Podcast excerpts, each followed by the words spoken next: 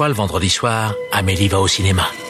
Encore Mais il vient deux fois par semaine maintenant celui-là Triste époque pour le cinéma. Vous trouvez ça normal Mais votre cinéma, votre cinéma, moi je trouve ça irrespirable Bah j'en connais un qui va bien rigoler en lisant ça. Eh Daniel, explique-moi, c'est quoi le plan là? Je te demande pardon. Nous ne sommes responsables de rien, nous nous excusons d'avance. Bienvenue dans Pardon le cinéma, l'émission qui essaye de vous parler de ciné avec le moins d'insultes possible quand tout le monde ne parle que de Ténet en boucle. Bonsoir tout le monde. Bonsoir. Salut. Bonsoir Clara. Salut. Bonsoir Simon. Hasta la pugnetta. Bonsoir Sophie. Hello. Bonsoir Marc. Salut. Dans cette émission, un très très très très gros programme parce qu'il y a trop de trucs à voir en ce moment. Nous vous parlerons d'une sortie VOD avec le film Cyberg, mais surtout de sortie salle avec The Vigil, Terrible Jungle, The Climb, Tapé Chaud et Greenland, et aussi dans les en bref, les blagues de Toto, White Riot et Hotel by the River. Bordel, ça va être long. Nous partirons ensuite vers le passé pour parler de films que j'ai choisis. En effet, cette fois-ci, j'ai proposé un film différent à chaque membre de l'équipe qu'ils n'avaient jamais vu, et en échange, ils ont décidé à quatre un film qui m'était imposé. Je vous parlerai donc de Panique sur Florida Beach, Sophie de David et Madame Hansen, Marc de A Ghost Story, Clara du Dernier Exorcisme, et enfin Simon de La Vengeance de Morsaille. Et il est fier de lui. Je suis très très fier, mais d'abord, il est l'heure des actus. La vache, encore ces stupides actualités. Je déteste les actualités. Au cinéma, c'est comme ça et pas autrement. Ha ha Qu'est-ce qu'on passe au cinéma? Je suis bon. Je demandais à la patronne. C'est d'usage, nous démarrons ces actus en vous remerciant de nous suivre, que ce soit sur les réseaux sociaux avec le compte Twitter at pardon le cinéma, où l'on parle de l'actu du podcast ou de cinéma en général, mais aussi sur les différentes plateformes de podcast où vous pouvez vous abonner pour ne rater aucun épisode. Si vous voulez soutenir l'émission, c'est officiel, la plateforme boutique Pardon le cinéma, pardon le merch est en ligne. Elle est pour l'instant assez peu fournie mais va s'étoffer dans le mois à venir. Si vous désirez soutenir l'émission et nous permettre de payer du glouglou, du miam miam et un peu les gens autour de cette table, Et Pio Marmaille. Exactement, n'hésitez pas à prendre des produits dans la boutique Pardon le cinéma, des t-shirts, des sweats, des masques pour le visage. Des préservatifs. Et en général, n'hésitez pas à prendre des produits. Exactement. Bref, le lien de la boutique Pardon le cinéma se trouve dans la description de ce podcast ou sur notre compte Twitter, n'hésitez pas à y aller. Dans une actualité moins joyeuse, nous vous annonçons le décès du réalisateur Alan Parker à l'âge de 76 ans des suites d'une longue maladie. Réalisateur de nombreux films aujourd'hui cultes comme Midnight Express, Fame, Pink Floyd The Wall, Birdie ou encore Mississippi Burning ou The Simon nous en avait parlé il y a peu avec une œuvre de ce cinéaste qui le fascine, à savoir Angel Heart. Il était donc normal qu'aujourd'hui, il puisse lui rendre un dernier hommage. Il avait cette politesse assez incroyable, Alan Parker, de faire partie de cette famille de cinéastes qui ne sont jamais aussi connus que leurs œuvres.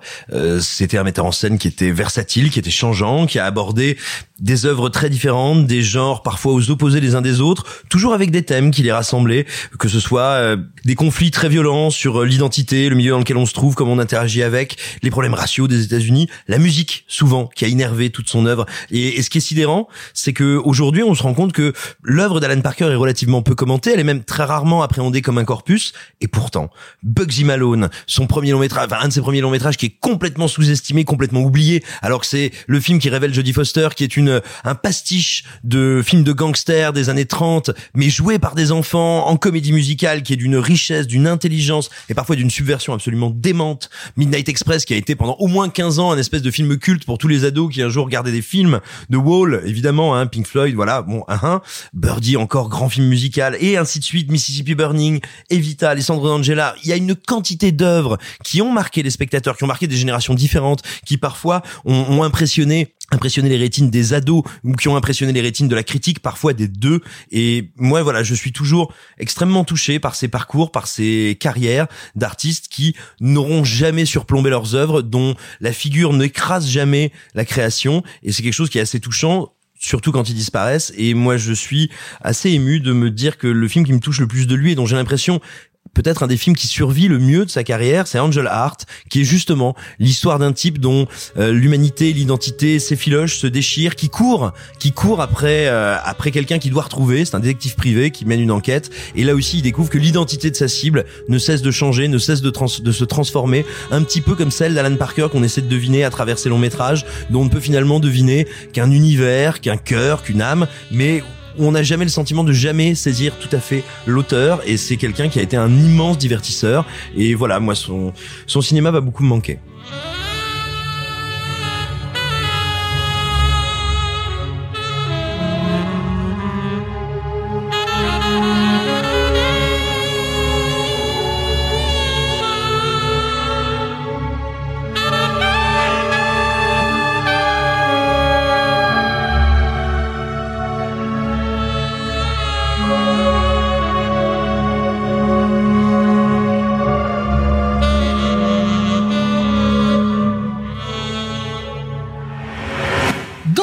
Actualité brûlante, Disney+. Mulan.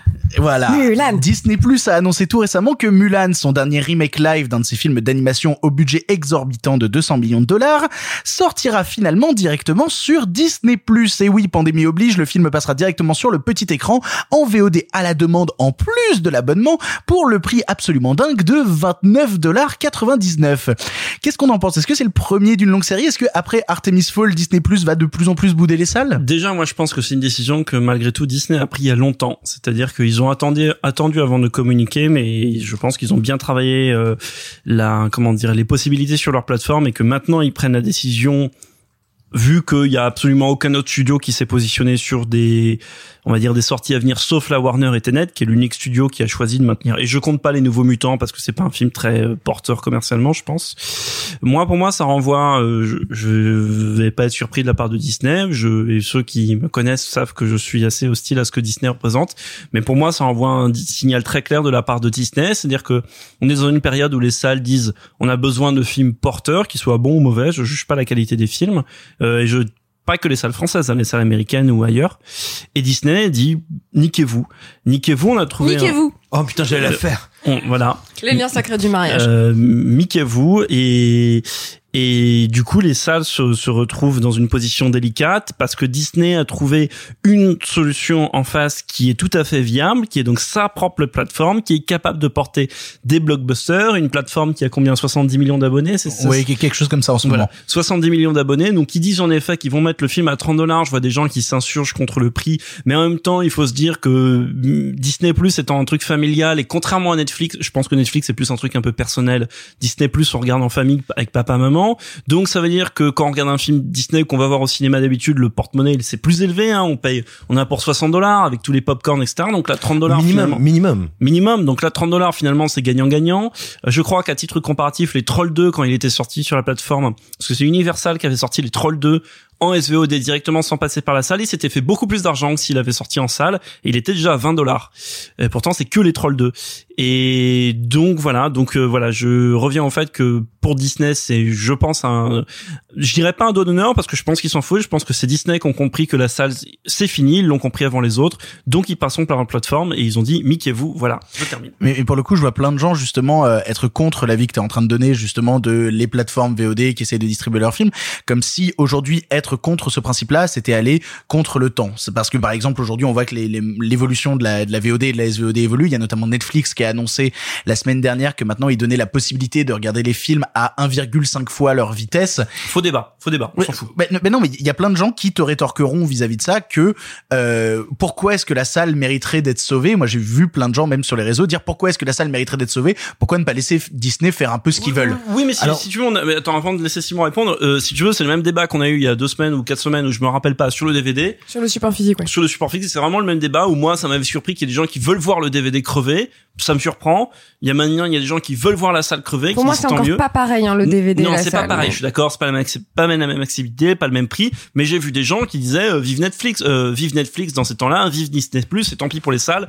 Elles ont pas fait le nécessaire pour pour pour survivre. Qu'elles crèvent. Euh, je, je pense qu'il y a, il faut rappeler deux trois petites choses. Euh, qu'on soit de gauche, de droite, libéral, capitaliste, anticapitaliste, antispéciste. Ni de gauche peu- ni de droite, mais quand même de droite. hein. Voilà, mais je veux dire, peu importe, peu importe l'orientation politique qu'on a, il faut sortir d'une espèce d'idée qui nous est euh, plus ou moins inculquée par capillarité dans tous les médias et un peu partout. euh, oui, voilà, de- depuis quelques décennies, c'est cette idée que le marché serait une entité naturelle autorégulatrice. Non, le marché, c'est légiféré, fabriqué par la loi et par les humains. Tu Donc, connais pas la main invisible? Euh, je, euh, t'inquiète pas, moi, j'ai- quand la dernière fois que j'ai parlé de main invisible, j'ai failli finir au poste. Mais C'est absolument pour ça que je l'ai faite. Merci. ok. Roman. Voilà, mais euh, non, oui, la main invisible d'a- qui est d'Adam Smith, qui est considéré comme le père de la pensée libérale, qui en gros dit, ou on pourrait dire le père Le du marché se ruissellement. régule tout seul. Voilà, si chacun agit dans son propre intérêt, tout simplement les choses s'équilibrent et la somme des intérêts particuliers crée de l'intérêt collectif. Alors qu'en fait, on se fout de notre gueule, c'est un outil d'aliénation, mort au Voilà, capitalisme non, mais, mais surtout le marché, c'est pas un truc naturel, magique qui s'autorégule, c'est un truc qu'on fabrique et même le marché libéral est le fruit d'une réflexion, d'une réflexion Donc, quand on Pardon, dit- le cours de E SES voilà, non mais, non mais donc, Non, donc- moi, je trouve ça marrant de Mais- dire euh, à mort le capitalisme quand des gens vont écouter ça sur Apple Podcast, tu vois. Je trouve ça, je trouve ça un peu drôle. non mais, non mais donc, Dans mais ma donc, maman On vit dans Voilà. une société, hein, je tiens à le dire. Voilà, non mais non mais On donc quand bien. on dit quand on dit euh, faut-il sauver les salles, c'est faut-il sauver les salles, faut-il favoriser les plateformes, c'est-à-dire que ne rien faire c'est objectivement favoriser les plateformes. Pourquoi pas? On peut en discuter hein. Moi j'utilise Netflix, j'utilise Amazon Prime, donc je me pose je ne me positionne pas du tout en adversaire de ces plateformes.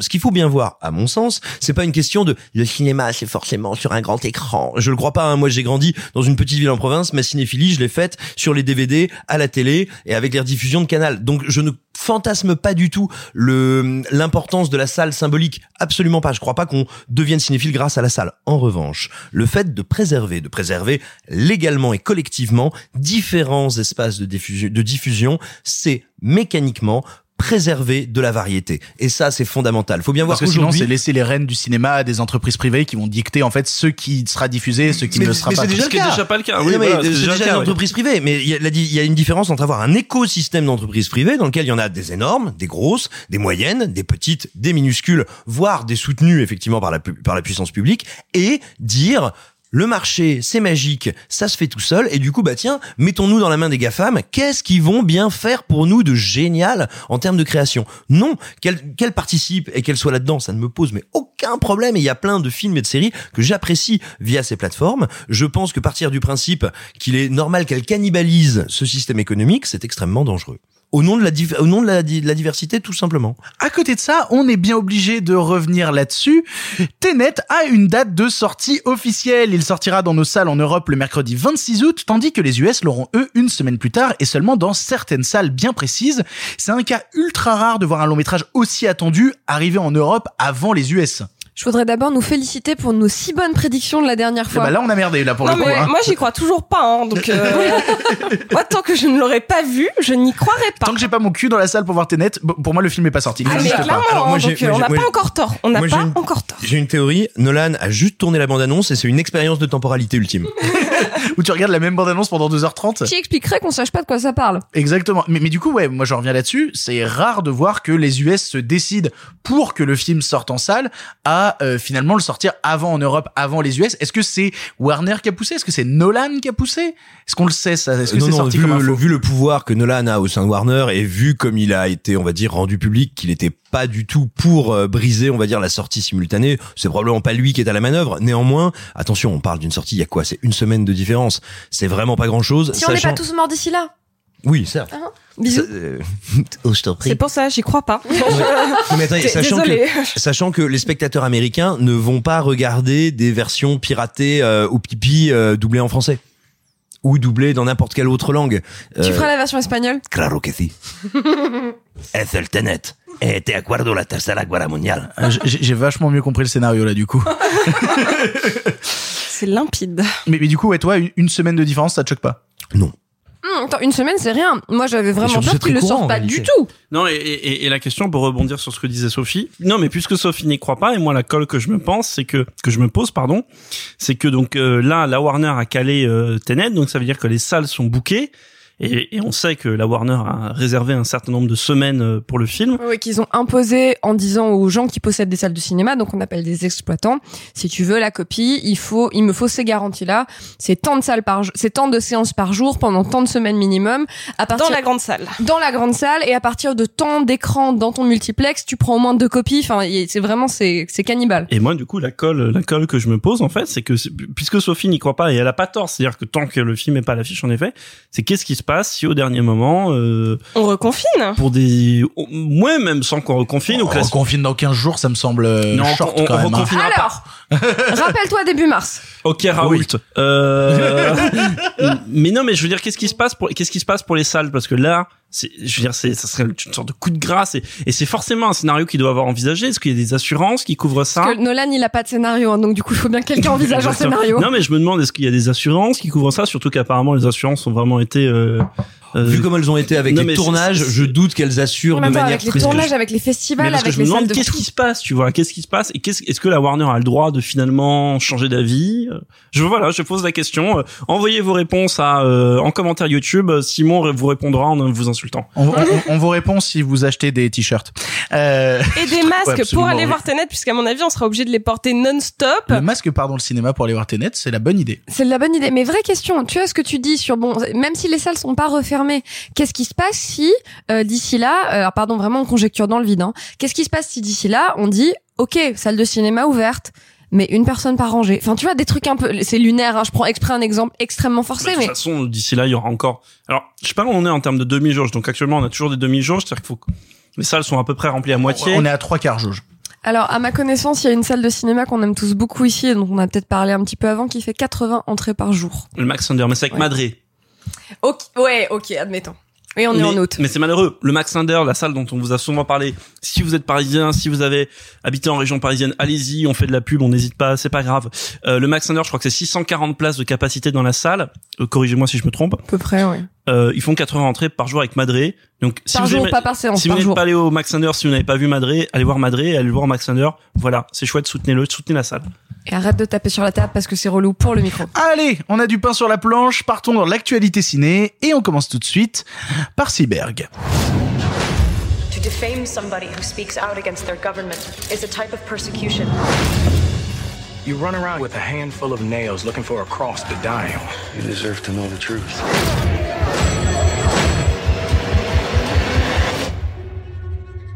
Woman has her secrets.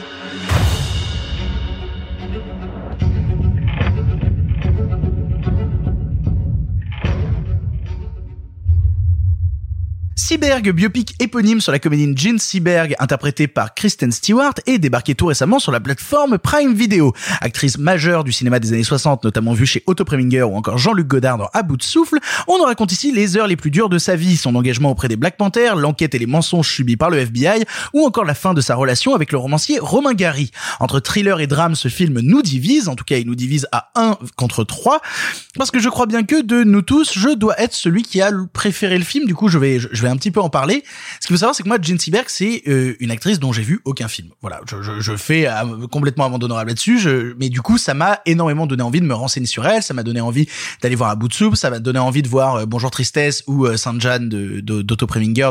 En plus, Marc m'a fait découvrir Otto Preminger il y a pas longtemps, donc c'était vraiment un plaisir. Et donc, du coup, je débarquais vraiment à blanc dans cette histoire sans rien connaître. Et je dois dire que... Je suis un peu fasciné par les choix de carrière que fait Kristen Stewart, euh, sachant que on passe parfois de gros films à gros budget comme Underwater euh, qui se plante un peu, je crois, et ensuite sur des films plus indépendants comme des choses avec Cyber qui terminent sur Prime Video. Et moi, c'est une actrice qui me passionne, qui me fascine, et je la trouve tout autant fascinante à l'intérieur de Cyber. C'est un film qui m'a euh, touché. J'ai eu envie d'en savoir plus. En fait, ne connaissant rien de l'histoire, j'ai eu envie de suivre le personnage et de suivre un petit peu tout ce qu'elle a subi à cause du FBI et à cause de son engagement avec les Black Panthers euh, pendant les années 60. Moi, mon, mon, mon seul problème avec le film, c'est qu'après, je me suis renseigné sur l'histoire et comme chaque biopic, bah, il est passé par la case de, euh, bah, je mets des choses sous le tapis, notamment le fait que c'est vachement romantisé toute sa relation avec les Black Panthers, alors que quand tu cherches deux trois informations, tu te rends compte que bah, elle se faisait taper sur la gueule et que euh, eh bah, elle se faisait un peu extorquer de l'argent par les Black Panthers. Du coup, c'est un peu compliqué.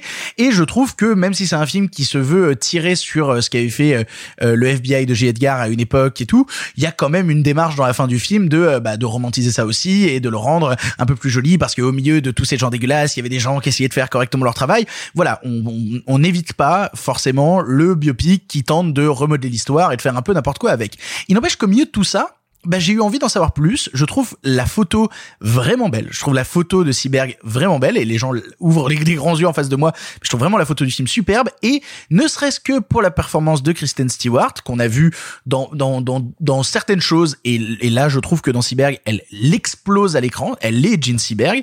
Et ben moi personnellement c'est un film que je ne renierai pas. Je dis pas que c'est mon coup de cœur de la semaine. Faudrait-il encore qu'il y ait des coups de cœur cette semaine? Mais euh, mais en tout cas c'est sûrement euh, un des films sur lequel j'ai passé euh, euh, le meilleur moment. C'est-à-dire que j'ai maté le film, c'était un plaisir et, je suis resté euh, accroché avec l'histoire de cette personne et j'avais envie d'en savoir plus. Si vous ne connaissez rien sur Gene Seberg, je pense que c'est une jolie porte d'entrée qui est plutôt bien mise en scène, qui est plutôt bien filmée avec une photo assez agréable et en plus de ça avec Kristen Stewart bah, qui, qui dénote dans le film et qui est assez folle parce qu'en face on a Yvan Attal qui essaye de faire le, gros Romain Gary et ça fonctionne pas trop ou Anthony Mackie qui essaie justement de faire le, le gros Black Panther et ça marche pas trop ne serait-ce que pour elle et pour l'effort euh, visuel qui a été mis sur le film et pour essayer de te dévoiler cette histoire que tu connais pas forcément. Si vous avez l'occasion de voir Cyberg, c'est sur Prime Video. Moi, c'est un film que je vous conseille. Mais en face de moi, les gens ne sont pas d'accord et du coup, qui a envie de prendre la parole? Vas-y, Clara. Alors, on va commencer par ce qui est bien. C'est que je, comme évidemment j'ai très mal préparé cette émission, je suis allée regarder ce qu'avait fait d'autres le réalisateur à la seconde. Alors je suis en joie de vous annoncer que cette personne est le réalisateur de mes deux captations de théâtre préférées de l'univers, deux trucs qui ont absolument changé ma vie. Et je déconne pas, donc en fait il faut voir ça à la place. Juste pour vous le faire en une seconde, il a fait euh, la captation de Un tramway nommé Désir avec Gillian Anderson au National Theatre de Londres qui est disponible en ligne, et aussi la captation de Une chatte sur un toit brûlant avec Sienna Miller aussi au National Theatre qui est aussi disponible en ligne. Donc voilà, donc ce mec est balèze. Le réalisateur est balèze. Le réalisateur est trop fort. Le réalisateur a vraiment fait deux œuvres qui, moi, m'ont tatané la gueule et ont changé ma vie. Cependant, je suis très gênée par plein de trucs dans le film. Déjà, le fait que Gene Seberg n'est pas le personnage principal. Ah, je suis pas d'accord. Ah, le personnage principal, c'est le mec du FBI euh, qui machin et qui la regarde et qui bibu. Qui est une sorte de sous euh, Jonathan Groff, euh, genre euh, assis. non Ah, il, est très mal employé ici, mais c'est un excellent comédien. Non, mais, mais je je- parle de ce, de ce personnage. Mais euh, N'empêche que euh, c'est lui le personnage principal. C'est le mec du FBI qui est chargé de mener l'investigation, etc. Mais non, toute l'histoire, c'est la dualité. C'est les deux qui s'opposent, justement. L'autre qui l'observe et, elle qui essaye de vivre sa vie et de survivre. Et il y a énormément de scènes qui le, qui concernent pas, euh, pas ce gars-là. mais pour moi, en fait, c'est l'histoire de ce mec-là qui se retrouve confronté à euh, cette espèce de soleil euh, qu'est Jean Seberg. Bref, c'est quand même une meuf qui est punie parce que elle a eu un amant. Tout le film t'explique qu'on l'a punie parce qu'elle a un amant. Tout le film t'explique qu'on l'a punie à cause de sa sexualité. Ce n'est pas bien. On ne punit pas les personnages féminins parce qu'ils ont une sexualité. Eh bah, dis ça au mec du FBI des années 60. C'est, ce que- te raconte le film, c'est justement comment le FBI faisait ce truc-là dégueulasse dans les années 60. Mais ce que je veux dire, ce que te dit le film, l'objet film, c'est ça. Ensuite, non mais tu peux ne pas être d'accord, il y a pas de souci, tu en as le droit de pas être d'accord sur des trucs, mais j'ai raison. Non pardon, euh, j'ai fait saturer le micro, pardon. Et enfin, et après je vais vous laisser parler parce que j'ai pas grand chose d'autre à dire. En fait, c'était surtout pour vous dire d'aller voir les deux captas euh, que le mec a fait au National Theatre, qui sont vraiment vachement mieux que que cette espèce de truc là, de bref. Et en plus, j'avais vraiment vraiment hâte de le voir parce que j'adore Kristen Stewart et que j'adore Gene Seberg et donc j'étais vraiment vraiment vraiment chaud bouillant. Le film est vraiment une version, mais c'est même pas édulcoré à ce niveau-là. C'est une version euh, délavée et sous scène de la réalité et de ce qui s'est vraiment passé et de vraiment ce qui a été euh, euh, l'espèce de, de trajectoire euh, de de- d'étoile filante qui a été la vie de cette meuf, y compris juste ce moment-là, tu vois. C'est-à-dire que si tu veux pas faire un biopic linéaire de toute sa carrière, j'entends, tu vois. Je trouve ça largement moins dégueulasse que ce qu'a pu faire Bohemian Rhapsody à ce niveau-là en termes de changer l'histoire. Oui, hein. mais alors excuse-moi, est-ce que tu veux comparer du vomi à un truc euh, plat? Il y a toujours pire. Non, mais c'est ça, tu vois. Non, non, non. d'organes ou vomi, c'est un débat. Ah. Non, non, non, mais je, je suis pas prêt à Là, passer. c'est juste une sieste et il fait trop chaud, tu vois. Je, je, je, je- je suis pas prêt à passer sous silence le fait que le film édulcore des trucs. C'est juste que tous les biopics le font et je pense que ce que Là, lui fait, c'est dans la norme, quoi. Ouais, j'entends, mais là vraiment il y a plus rien quoi. C'est-à-dire que là, en plus, si tu connais pas un peu l'histoire, t'as vraiment juste l'impression qu'un matin elle s'est levée, elle a fait. Hmm, moi, je voudrais avoir un engagement politique. Et puis qu'elle a croisé un gars dans un avion qui lui a filé la thune, qu'ils ont ken et que ça l'a poussé au suicide. Enfin, si c'est vraiment ça, pour, pour le coup, vraiment, je vous encourage si vous avez l'occasion à vous renseigner sur la vie de Jean Seberg. C'est vraiment une, une héroïne dramatique. Voilà, c'est vraiment une étoile C'est une héroïne tragique. C'est une héroïne tragique, absolument fascinante, absolument incroyable.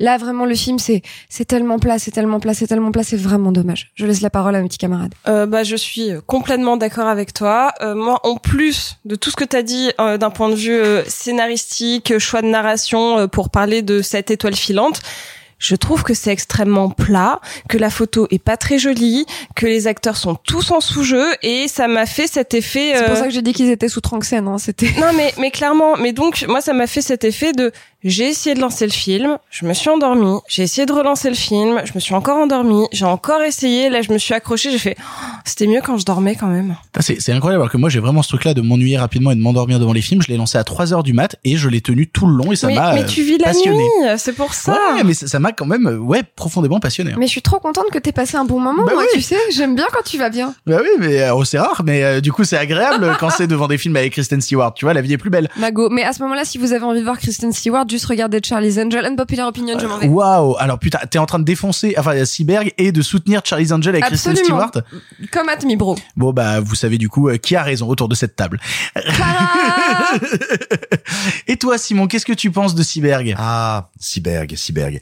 Burke, c'est Cyberg. Euh, Quel enculé. Alors le, le, le problème du film, et je, je, je rejoins Clara quand elle parle du, du positionnement et de la manière dont est décrite Cyberg, euh, c'est pas tant que ça n'est pas le personnage principal, c'est que c'est un film qui voudrait être féministe, mais qui n'arrive à envisager son personnage principal que sous l'angle victimaire. Elle n'est qu'une victime, c'est une poupée de chiffon, balayée par les éléments, balayée par un mari qui ne la comprend plus, balayée par un amant qui est joué par Anthony Mackie, ce qui est quand même un peu un crachat, euh, balayée par le FBI, et en fait, à aucun moment, elle n'existe et n'agit pour elle-même. Jamais le scénario n'en fait la maîtresse de sa destinée. À qui pourrait arriver des trucs horribles, certes, mais en réalité, elle n'est pas à l'action, Je suis elle n'est vraiment pas à pas la d'accord. manœuvre. Elle n'est jamais splendide, elle n'a aucune splendeur dans le film, c'est tellement triste. Alors que- What? Le moment où elle fait, euh, il y, a- il y a ce plan qui est resté euh, dans, dans toutes les bandes annonces, dans tous les trucs du film, le, le plan comme ça où elle. euh, Non mais franchement. Mais Non, et puis, et puis tu, parles, tu parlais de la photo et de la mise en scène. Euh, moi, je fais une grosse différence entre ce que j'appellerais un film ouvragé travaillé et une belle photographie, une proposition artistique et de la mise en scène.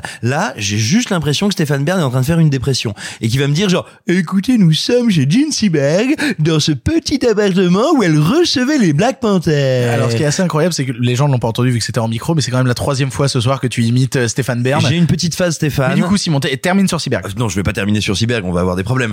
Mais Ok. Oh putain.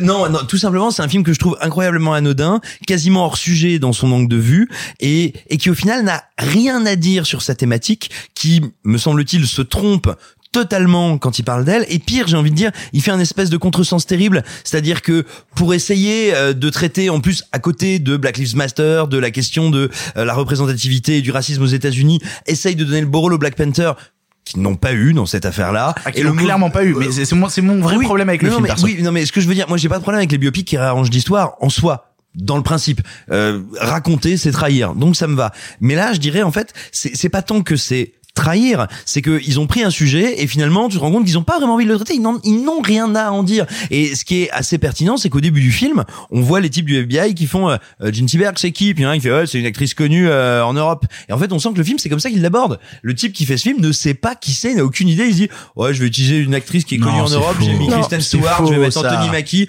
On va bien secouer un peu de sel, un peu de poivre, bim bam boum. Les mecs du FBI, on dirait genre les, les, deux euh, gogoles que j'aime beaucoup, hein, mais dans le début de la, de la cabane à éboueur, en fait. ils sont- Absolument. C'est exactement ça, genre, euh, ouais, bon, bah, je sais pas, bon, bah, ça, ok, bon, bah. Oui, et, et d'ailleurs le film a eu ce destin tragique de film qui voulait aller, je sais plus, c'est Venise ou Berlin, mais qui se prenait pour un film de festival. Enfin, tu vois, voilà, c'est euh, c'est comme quand tu te tu te prends pour le plus beau, pour le plus joli, tu t'es super bien sapé, t'arrives à la soirée et tu fais genre ah les, les gens me commandent des verres. Après, après, moi, je crois que j'aime bien aussi voir Matthew Vaughn euh, jouer jouer des gars méchants. C'est toujours un truc qui- que j'aime qu'il était dans le film. Bah si, si. Attends, la, la, la, la scène où il, la scène où il joue, où il fait le connard autour de la table sur sa gamine qui, est- qui veut juste avoir les cheveux courts.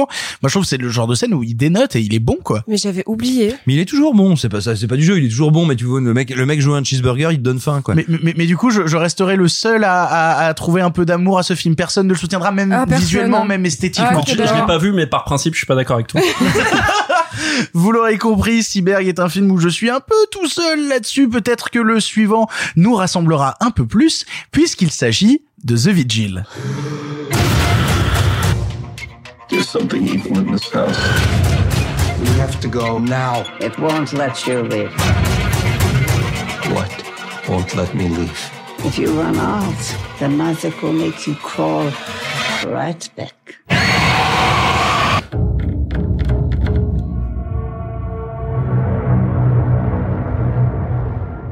The Vigil est le premier long métrage du réalisateur Keith Thomas et qui plus est un long métrage horrifique. Inspiré du folklore juif, il nous raconte l'histoire de Yaakov, ancien juif orthodoxe qui est à court d'argent et accepte pour quelques sous d'assurer la veillée funèbre d'un homme de ce groupe religieux. Pourtant seul dans la nuit avec la dépouille de ce défunt, il commence à entendre des bruits suspects, a le sentiment d'être observé. Est-il vraiment seul dans cette maison ou est-ce que tous ces phénomènes sont d'ordre paranormal? Simon, je crois bien que c'est un de tes coups de cœur de la semaine. C'est un coup de cœur comme euh, comme on a un coup de cœur pour un premier film. Moi je me souviens, je l'ai découvert à Gérardmer il y a donc maintenant 6 7 mois. Euh, tout C'était simplement déjà il y a 7 mois. m'en parle pas. Quel enfer. Oh là. Et tout simplement, il se trouve que c'était euh, ce bon Benjamin Gessler qui travaille pour le distributeur du film qui m'avait À qui comme on fait le des savent- bisous, hein. Ah ouais, qu'on fait à qui on fait à qui on fait plein de bisous et qui comme le savent tous ceux qui sont allés à Gérardmer, tout d'un coup tu reçois un texto de Benjamin Gessler et t'as vraiment l'impression qu'il est adressé à toi. Il te dit genre, hey, je crois que j'ai un film qui va vraiment te plaire, c'est The Vigil, c'est un peu dans le genre euh, l'autopsie de Jane Doe. Vraiment, tu vas kiffer. Et tu te dis, oh putain, Benjamin, il est cool. euh, Bon, comme il me l'a recommandé, je vais y aller. Et là, t'arrives, tu te retrouves avec tous tes confrères journalistes en train de faire la queue qui te font, putain, j'ai reçu un message de Benjamin. euh, bon, il a trouvé les mots pour m'en parler. Et tu fais, bon, alors déjà, on est vraiment, mais tous des décalques les uns des autres, c'est déprimant. Il nous a tous niqués. Et là, tu te dis, en tous- plus, ça va les être ans, horrible. Benjamin fait ça, tous les ans. Et, tu dis, ça, va être horrible. euh, je vais, je, le film va affreux. Je vais le faire boire ce soir et lui péter le pouce. Et Ce qu'il faut savoir, c'est que deux années de suite, il, il, a, il, a, il est plutôt bien tombé parce que l'année dernière, il nous avait fait le coup avec euh, The Unthinkable. On était tous sortis de la séance en disant mais qu'est-ce que c'était que ce truc, c'était trop bien. Et là, The Vigil, bah encore un peu de joie. Et, et en fait, si tu veux, moi, The, The Vigil, euh, quand ça commence, je me dis, ok, on est sur un tout petit film qui parce qu'il est dans une économie très réduite, va être obligé en gros de mettre tous les potards au maximum. Et c'est un peu plus compliqué que ça.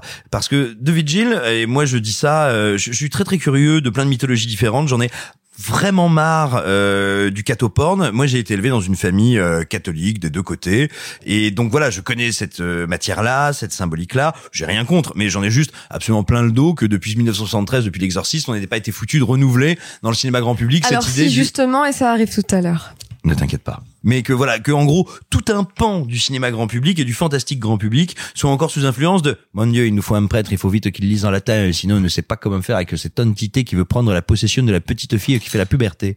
Et, euh, et, et ce que j'aime énormément dans The Vigil, c'est que déjà on se retrouve avec un personnage unique. Donc on va enlever les questions de tiens, est-ce que toi t'es contaminé, est-ce que t'es pas contaminé, est-ce que t'es possédé, t'es pas possédé, est-ce que tu vas mourir, est-ce que tu vas pas mourir?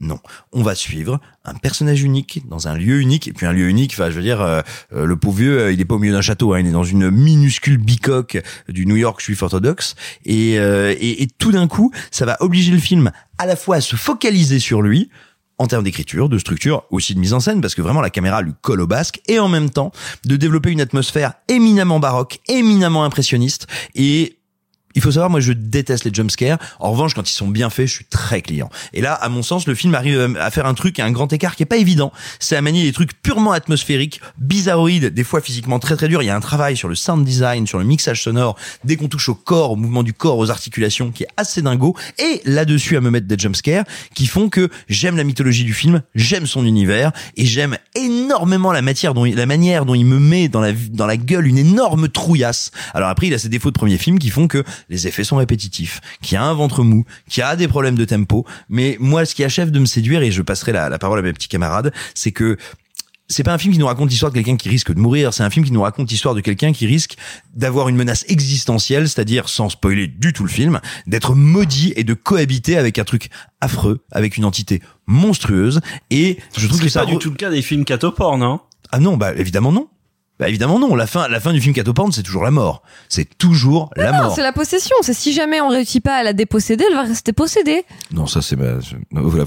J'y arriverai pas, j'y arriverai pas. Non, Enchaîne, on a fait bugger Simon, Non, désolé. ah, vous avez Mais cassé on- Simon. On t'aime, Simon. Et non, mais je suis pas d'accord. Et en termes de symbolique, je ne suis pas d'accord. Continue à monter ta mayonnaise sur ton film tout pourri. Là, j'arrive après. Hein. Eh bien, écoute, je, je, te- je me propose de te passer la parole si Victor l'accepte. Et non, pas du tout, parce que je vais te rejoindre avant que Clara parle, parce que je, je suis, je suis pas d'accord pour, euh, pour, pour défoncer le film, parce que pour le coup, euh, personnellement, le- je ne l'ai vu qu'à Gérardmer, et j'en ai encore un souvenir assez vif, assez marquant. J'y reviens que- juste après. Tu l'as vu donc que à Gérardmer, hein, c'est ça? Oui. Voilà, c'est bon. Vas-y, continue. Désagréable. Euh, et, et, et pour le coup, ouais, moi j'en ai encore ce souvenir là, et je sais que là, euh, bon, on a eu l'occasion de, vous avez eu l'occasion de le, le revoir pour euh, pour l'émission. J'ai eu l'occasion moi de remettre un petit peu mes yeux dessus rapidement sans le revoir en entier.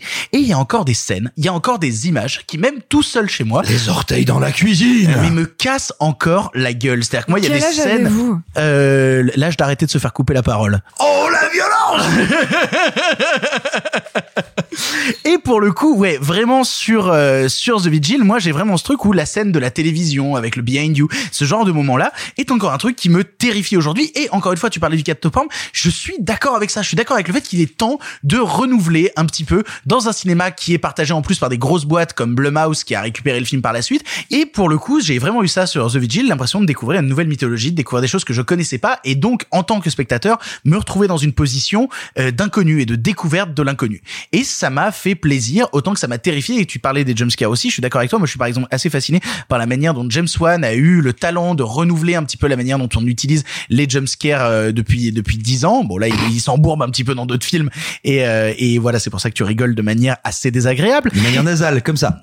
Voilà, bah c'est tout autant désagréable. Et pour le coup, euh, j'aime beaucoup ce que fait Keith Thomas. En plus, c'est son premier film et il a été récupéré justement par euh, le, Blumhouse. ouais, par Blumhouse pour faire bah, son prochain film. C'est sur le, c'est fait par le scénariste de- du dernier Halloween et de Halloween Kills et euh, c'est euh, le remake d'un film qui s'appelle Fire Eyes, dont je, je, je ne connais pas, mais qui est un film de genre euh, qui va nous arriver sur la gueule, je pense, d'ici l'année prochaine. Et le voir commencer à rentrer dans le milieu avec un film qui lui est très très très personnel pour avoir eu la chance de discuter avec lui à Gérard. C'est vraiment un film qui lui tenait à cœur sur des thématiques qui, qui lui parlaient à mort. Voir ça arriver sur nos gueules et qu'en plus le film fonctionne, soit assez dense dans un lieu extrêmement réduit, ben je suis euh, je, suis très heureux et assez fasciné par ce truc-là, qui est un bon petit moment, qui est peut-être ce qu'on pourrait appeler un film de festival. Je pense très sincèrement que ça peut l'être. Et en même temps, ben moi, euh, des, des films de festival qui me restent dans la gueule encore six mois après, c'est assez rare pour être notifié. Sophie, je crois que toi t'aimes bien le film. Oui, moi j'ai vraiment beaucoup aimé le film parce qu'il m'en a rappelé plein d'autres euh, qui sont ces petits. J'aurais adoré le voir avec vous à Gérard Armé, notamment parce que il me rappelle ces petits coups de cœur de festival. C'est-à-dire, c'est un petit film avec une économie, J'y viens. avec une économie certaine euh, de budget et d'effets que j'ai trouvé. euh, bah, assez fort dans sa dans sa proposition qui est euh, qui est en somme assez classique hein, une nuit un lieu euh, qui bon personnellement je ne connaissais pas du tout euh, le Mazik. Moi, j'entends plutôt parler de D-Book dans ce, dans ce, les films qui traitent cette mythologie-là. Ce qui me permet d'ailleurs de faire de la pub à un court métrage qui s'appelle D-Book et qui a gagné le prix du meilleur court métrage cette année aussi à Gérard Armé. Si vous avez l'occasion de le voir, il est disponible sur la plateforme Shadows et il est très intéressant. Et donc moi j'ai euh, j'ai j'ai d'autres films à vous conseiller. Donc euh, je, je vais pas revenir parce que je, je pense que Simon euh, et Victor en ont vraiment bien parlé. Mais si le film vous a plu, si euh, l'ambiance, si le fait de, de de plus être dans ces films de possession un peu euh, classico-classiques euh, et que ce genre de mythologie vous intéresse, je vous conseille Under the Shadow qui est sur Netflix et qui parle donc du monstre le djinn. À qui ta meilleure amie a peut-être donné un prix à Gérard Armé cette année-là. Voilà. Bisous. Je crois que nous y étions tous les deux. Nous y étions tous les deux, c'est là qu'on s'est mariés. Ça, ça a été rapide. et qui est un film incroyable, toujours sur un seul lieu, euh, sur une temporalité un peu particulière. Tout comme son film suivant, Wounds, que vous détestez, et vous avez tort, mais c'est parce que vous êtes bête. Mais et donc l'autre film dont je vais vous parler, je pense qu'on en reparlera peut-être dans la prochaine émission, qui est un film qui s'appelle Demon de euh, Martina Roni, euh, qui pareil là ça ça parle de D-Book euh, pendant un mariage juif. Dans mon souvenir, c'est en, Pologne. En Pologne. Il me semble. Oui, en tout cas, Si j'ai c'est- dit une connerie, pardon. C'est euh, et euh, et donc j'aime beaucoup quand on traite ce type de mythologie. Et je trouve que vraiment, euh, bah, The Vigil l'a très bien fait. J'aime beaucoup le personnage principal. Il a l'air de passer un extrême mauvais moment. Il est tout perdu. Il est tout perdu. Et vraiment, j'avais envie de lui faire des quel câlins. numéro du film d'horreur Tu dis genre, mec, t'es là pour souffrir. Ah mais clairement et, et moi ça m'a procuré plutôt de la joie. Je sais pas si ça fait de moi une mauvaise personne. Euh, mon jugement dernier me le dira. Voilà, bisous. On va garder le meilleur pour la fin. Je vais donc maintenant me tourner vers Marc. Marc, qu'est-ce que tu as pensé Je vais faire court. En fait, euh, tous les points que, que Simon euh, défend et qui vendent comme à un moment ou un autre des points originaux dans le film sur le fait qu'il s'é- il s'émancipe du, de- du catoporn, etc., des trucs de d'exorcisme, de sorcellerie dont on a vu. En effet, il y a eu saturation et il y a un manque de renouvellement depuis l'exorcisme. Intégralement d'accord avec Simon. Et euh, c'est vrai que je ressens ça dans les 15-20 premières minutes de, de du, du film parce que oui, bon, ça me. Alors j'irai pas euh, ju- jusqu'à comme vous parler de fait qu'on pénètre vraiment dans la mythologie parce que ça reste en fait très très light. Hein, c'est c'est genre et puis c'est un concept très simple. Hein, ça reste qu'une sorte de veillée euh, funèbre. Bon. euh, Ouais, c'est ça, c'est genre, c'est un monstre, on l'a appelé Mazik, voilà, mais il aurait juste- pu s'appeler Monique. Exactement, c'est pas les mêmes mots Ah, mais que c'est pas Monique. Ah bah autant pour moi, c'est nul. c'est pas les mêmes mots que d'habitude, donc c'est ça qui va dire ah oui ça change parce que puis c'est pas exactement les mêmes euh, euh, même manière de faire. Mais le problème c'est que derrière, alors ça peut être l'avantage si on veut, c'est que l'avantage c'est que euh, euh, ce genre de film est arrivé à un tel niveau de savoir et de maîtrise des codes que c'est des codes qu'on peut appliquer, qu'on fasse un film sur les cathos, les protestants, les juifs, les musulmans, les, les tibétains Oui, alors ou là, n'importe. là, ça en rajoute quand même une surcouche, notamment avec euh, avec euh, des flashbacks qui parlent de trauma, de l'antisémitisme, de ce mais- genre de choses-là. Ça C'est pas rajoute. l'antisémitisme, c'est la Shoah, hein, vraiment, c'est le. Mais mais mais, Ah, mais j'ai toujours dit que les nazis étaient pas antisémites. Non, non, je, je- je parle de la scène dans la rue. Ah oui, c'est vrai, pardon, Non, tu mais- as mais- raison. oui, mais, mais ça aurait pu être autre chose. Si, si, si ça avait été un truc sur la mythologie euh, musulmane, ça aurait pu être, d'autres flashbacks. On s'en fiche. Ça aurait pu être la c'est même son- agression, surtout. Euh, Tu, tu vois, ça, ça aurait pu être une autre, une, ça aurait été strictement la même structure, c'est ça que je veux dire. Et que du coup, on se tape la vieille folle aux cheveux gris, on se tape l'escalier dont on ne voit pas le bout parce que c'est noir, on se tape la bicoque dans la pseudo banlieue américaine qui a deux étages, on se tape euh, euh, le jeu sur la profondeur de champ où il y a des trucs qui se passent dans le panthéon, qui est un truc qui marche toujours bien. De la même manière que quand vous faites un plan sur un cadavre qui est sous un drap et qu'on croit voir un bras qui bouge et qu'en fait on sait pas s'il bouge et qu'on fait durer le plan, ça dure, ça dure, ça dure, ça dure. C'est un truc qui marche toujours bien. Je vais pas mentir, évidemment que ça Oui, marche. bah, on sait quand ça dure, ça marche bien, oui. Mais, mais ça, c'est les 20 premières minutes. Et, et en fait, au bout de 20 minutes, le film se désintéresse totalement de ça. Ensuite, on rentre dans le folklore le plus basique, donc non plus judaïque. C'est plus le folklore judaïque, c'est le folklore film d'horreur. Je sais plus tout à l'heure, vous parliez des ongles. Pff, rien à foutre, j'ai vu ça dans mille autres films, que ce soit les ongles. C'est un random film de maison hantée. Hein. ou n'importe quoi. Donc oui, après il y a des flashbacks qui vont dire non mais attention, là c'est pas pareil, c'est le train fantôme juif, donc c'est pas pareil. Mais mais mais le problème c'est que fondamentalement, Toute mon enfance. Le train fantôme juif, il y a une symbolique particulière.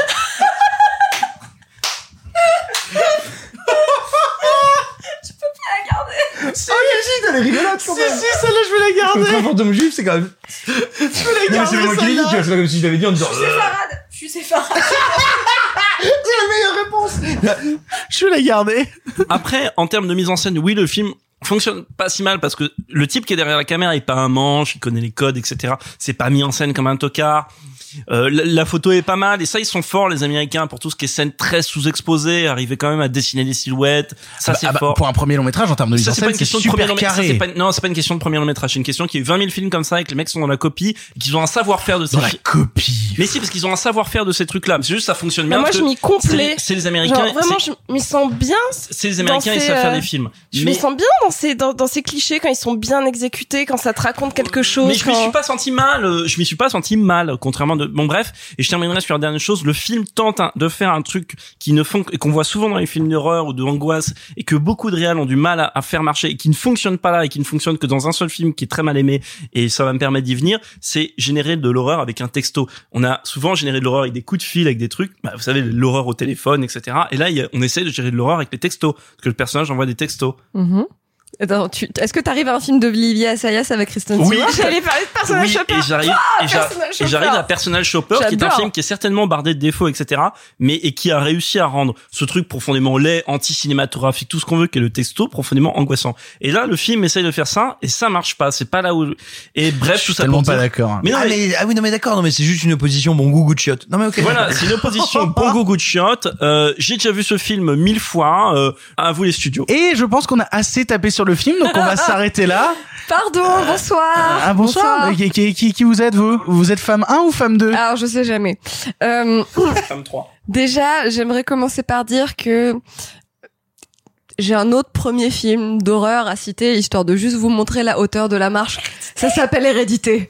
Bordel de merde. Mais c'est, c'est- On est tous d'accord. On est tous d'accord. Tous d'accord, mais on mais parle d'un bon film d'exploitation vs un grand film. Oui, et puis, Alors. et puis surtout, ça n'a pas les, ni les mêmes ambitions, ni les mêmes budgets, donc... Euh... Non, c'est pas une question de budget. Oh, pas une si. question d'argent. Ah si. Hmm, Je pense que c'est pas une question d'argent. Alors, donc, j'ai un raisonnement donc en trois points. Le premier c'était hérédité, vous l'avez eu. Le deuxième c'est Si vous vous intéressez à des jeunes orthodoxes qui sortent de leur communauté pour essayer de pour essayer de, de s'émanciper, regardez Unorthodox. Si jamais vous voulez voir euh, un film d'horreur avec du folklore juif, regardez Demon dont Sophie a parlé. Et si jamais vous voulez voir de la mythologie fudge, du folklore juif et euh, des histoires de Mazik et de Dibouk et de trucs comme ça, regardez, Regardez Rabbi Jacob. A Serious Man. Ah mince, pardon, je me suis trompé, excuse-moi. Je suis désolé, pardon. Qui est un des Cohen les plus sous-estimés en qui plus. est un des C'est super, plus Serious Man. qui est vraiment absolument incroyable et où il y a tout un truc sur les books qui est très très très intéressant. Bref, je trouve que c'est un film extrêmement paresseux dont la mythologie est pauvre et qui a un espèce de cache-misère d'un folklore euh, exotique euh, qui me gêne.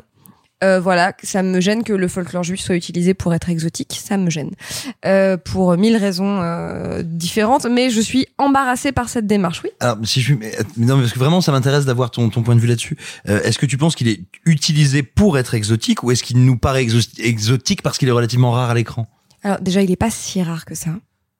Il est Dans le cinéma de genre, on peut. On il peut... est moins commun, mais moi je pense que c'est un truc d'exotisme. Mais D'accord. Moi je personnellement. Mais par contre, Non, non, mais c'était pour, tu vois, pour bien poser la, la question. il y a quelque chose dont je suis moi-même la première concernée avec vous, qui est ce que j'appelle l'effet festival. C'est que quand on voit cinq films par jour, qui sont souvent d'une qualité assez inégale, et qu'il y en a un où on se fait un peu moins chier, eh ben on trouve ça super. Et moi, je pense que c'est ce qui vous est arrivé avec The Vigil. Et je suis la première vraiment à dire ça sur des trucs. Non, non, mais c'est mon analyse parce que vraiment, tu vois, vous l'aviez tous aimé. Je l'ai lancé, je me suis fait. Allez, j'étais super contente. tu vois, il y avait tout pour moi. Attends, laisse-moi finir. Il y avait tout pour moi sur ce truc-là. Il y avait vraiment tout ce qui peut me plaire, le fait que tous mes copains aiment, le fait que ça soit un film de maison hantée, le fait que ça dure 1h25. Euh, tu ce vois. qui est à mettre à son crédit pour le coup. Ah non, c'est génial, c'est génial. Euh, le fait que l'intro, c'est une espèce de scène en lumière bleue, un peu chelou, le premier hook, euh, tout le début avec cette espèce de mec qui s'extrait d'une communauté orthodoxe, qui est hyper intelligent, hyper intéressant. J'aime bien justement ce côté de, de réacclimatation de la société civile. Et qui en fait pas trop, tu vois. Et qui en fait pas trop. veut pas être démonstratif, Qui machin, genre. Je vais vous raconter la Non, sortie de l'orthodoxie. Bien sûr, qui est assez sobre, etc. Surtout après quand tu comprends pourquoi. Bon bref, c'est hyper intéressant. Alors après quand tu comprends la raison pour laquelle ça lui est arrivé, je peux t'assurer que ce n'a rien de réaliste. Vraiment, c'est même outrageux tellement c'est irréaliste. Est-ce que je te crois bien volontiers, mais pour moi, ça renforce l'absurdité de sa situation. Pourquoi pas Parce qu'il me semble qu'il est présenté comme ça, comme il me semble que sa sortie est justement présentée, présentée comme une espèce de réaction un peu fallacieuse, finalement pas très intégrée intellectuellement, et qu'il est d'autant plus vulnérable. Bien sûr, mais donc voilà, moi ce qui m'interpelle énormément, c'est que je trouve le film extrêmement paresseux, extrêmement random. C'est-à-dire que je rejoins pas mal Marc sur le côté euh, oui ok super il y a des pieds qui bougent euh, dans un fond un peu noir. Euh, il y a une vieille dame qui a l'air un peu perdue mais en fait c'est elle qui détient la vérité. Euh, il y a ce truc du corps sous le drap qui bouge peut-être mais peut-être qui bouge pas mais peut-être qui bouge mais peut-être qui bouge pas et machin. Le seul truc qui m'a fait un peu triper c'est quand il reçoit la vidéo de sa tête en train de se faire gratouiller ça c'est rigolo. Mais donc voilà. Sinon j'ai trouvé que c'était vraiment le même enfilement de clichés dans le même sens que c'est assez paresseux que ok c'est un premier film où Victor. Je- non, non, juste, juste avant que tu ailles jusqu'au bout, je voulais euh, revenir sur, sur l'aspect euh, film de festival dont tu parlais. Je- Pour, euh, j'allais- j'allais pour- pour, pour, deux points où je suis pas d'accord. Le premier, c'est que Sophie aime le film alors qu'elle l'a pas vu en festival. Et le Oui, deuxième, c'est que et, et la, la deuxième chose, c'est que la même journée que The Vigil à Gérardmer, nous avons vu Sainte Maud et nous avons vu Sainte Maud avant The Vigil. Et euh, et pour le coup, on s'est bouffé le truc incroyable qu'est Sainte Maud sur la gueule euh, juste avant The Vigil et The Vigil juste après nous a quand même fait un bon signe donc il s'inscrivait pas dans un truc Bah, vous pourri avez il s'inscrivait goût alors euh. Voilà, bah alors Clara, Wow. ceci dit, du coup t'as raison parce que Sainte Maud c'est très sympa, mais c'est pas incroyable. Donc en fait oui, merde, euh, film de festival. Je suis désolé. on reparlera de Sainte Maud quand il quand il sortira Non, non, enfin en France Non, c'est enfin. juste pour le plaisir. J'en peux plus d'attendre Sainte Maud, je vous jure, je l'attends comme le c'est tellement bien Euh, comme Yaakov attend des trucs aussi. Euh, bref, donc tout ça pour dire que je trouve le film extrêmement random et paresseux et que je m'interpelle, enfin je suis vraiment très interpellée du fait qu'il vous ait tous plu, bon sauf euh, Marc. Mais Marc t'es pas un mec qui aime le genre, l'exploite, les trucs de festoche, tu vois. Enfin bref, tout ça pour dire que je suis interpellée et que donc du coup je, je trouve le film extrêmement banal et que je comprends pas pourquoi est-ce qu'il vous a plu. Vous l'aurez compris, The Vigil est un film qui, qui nous divise ici. Peut-être que le suivant nous rassemblera un peu plus. C'est un film français qui s'appelle Terrible Jungle. Nous sommes à la recherche de ce jeune homme. C'est pas du tout Elliot, ça C'est qui ça alors? Vous n'avez pas vu quelqu'un qui ressemblait pas à ça? Vous êtes un vrai fardeau, Rastaïs. Je veux dire que vous êtes un poids pour l'équipe. Comme une sorte de boulet. Ah merde On Ôtez vos sales pattes de mon chemisier, enfin C'est du lin irlandais Écoutez-moi bien, si je veux me torcher avec ça, je me torche. Je fais des petites boules avec, je prends un petit bâton et je me le fous dans l'oreille et je me la récure. Est-ce que vous m'avez compris? Je comprends surtout que vous êtes obsédé par vos orifices.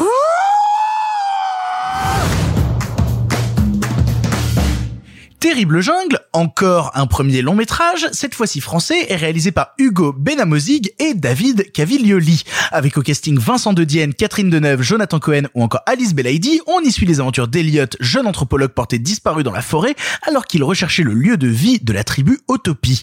Sa mère Chantal de Bellabre, inquiète pour son fils, décide de partir à sa recherche, accompagnée par une tribu de policiers bracassés qui n'ont qu'une seule envie, que tout ça se finisse vite.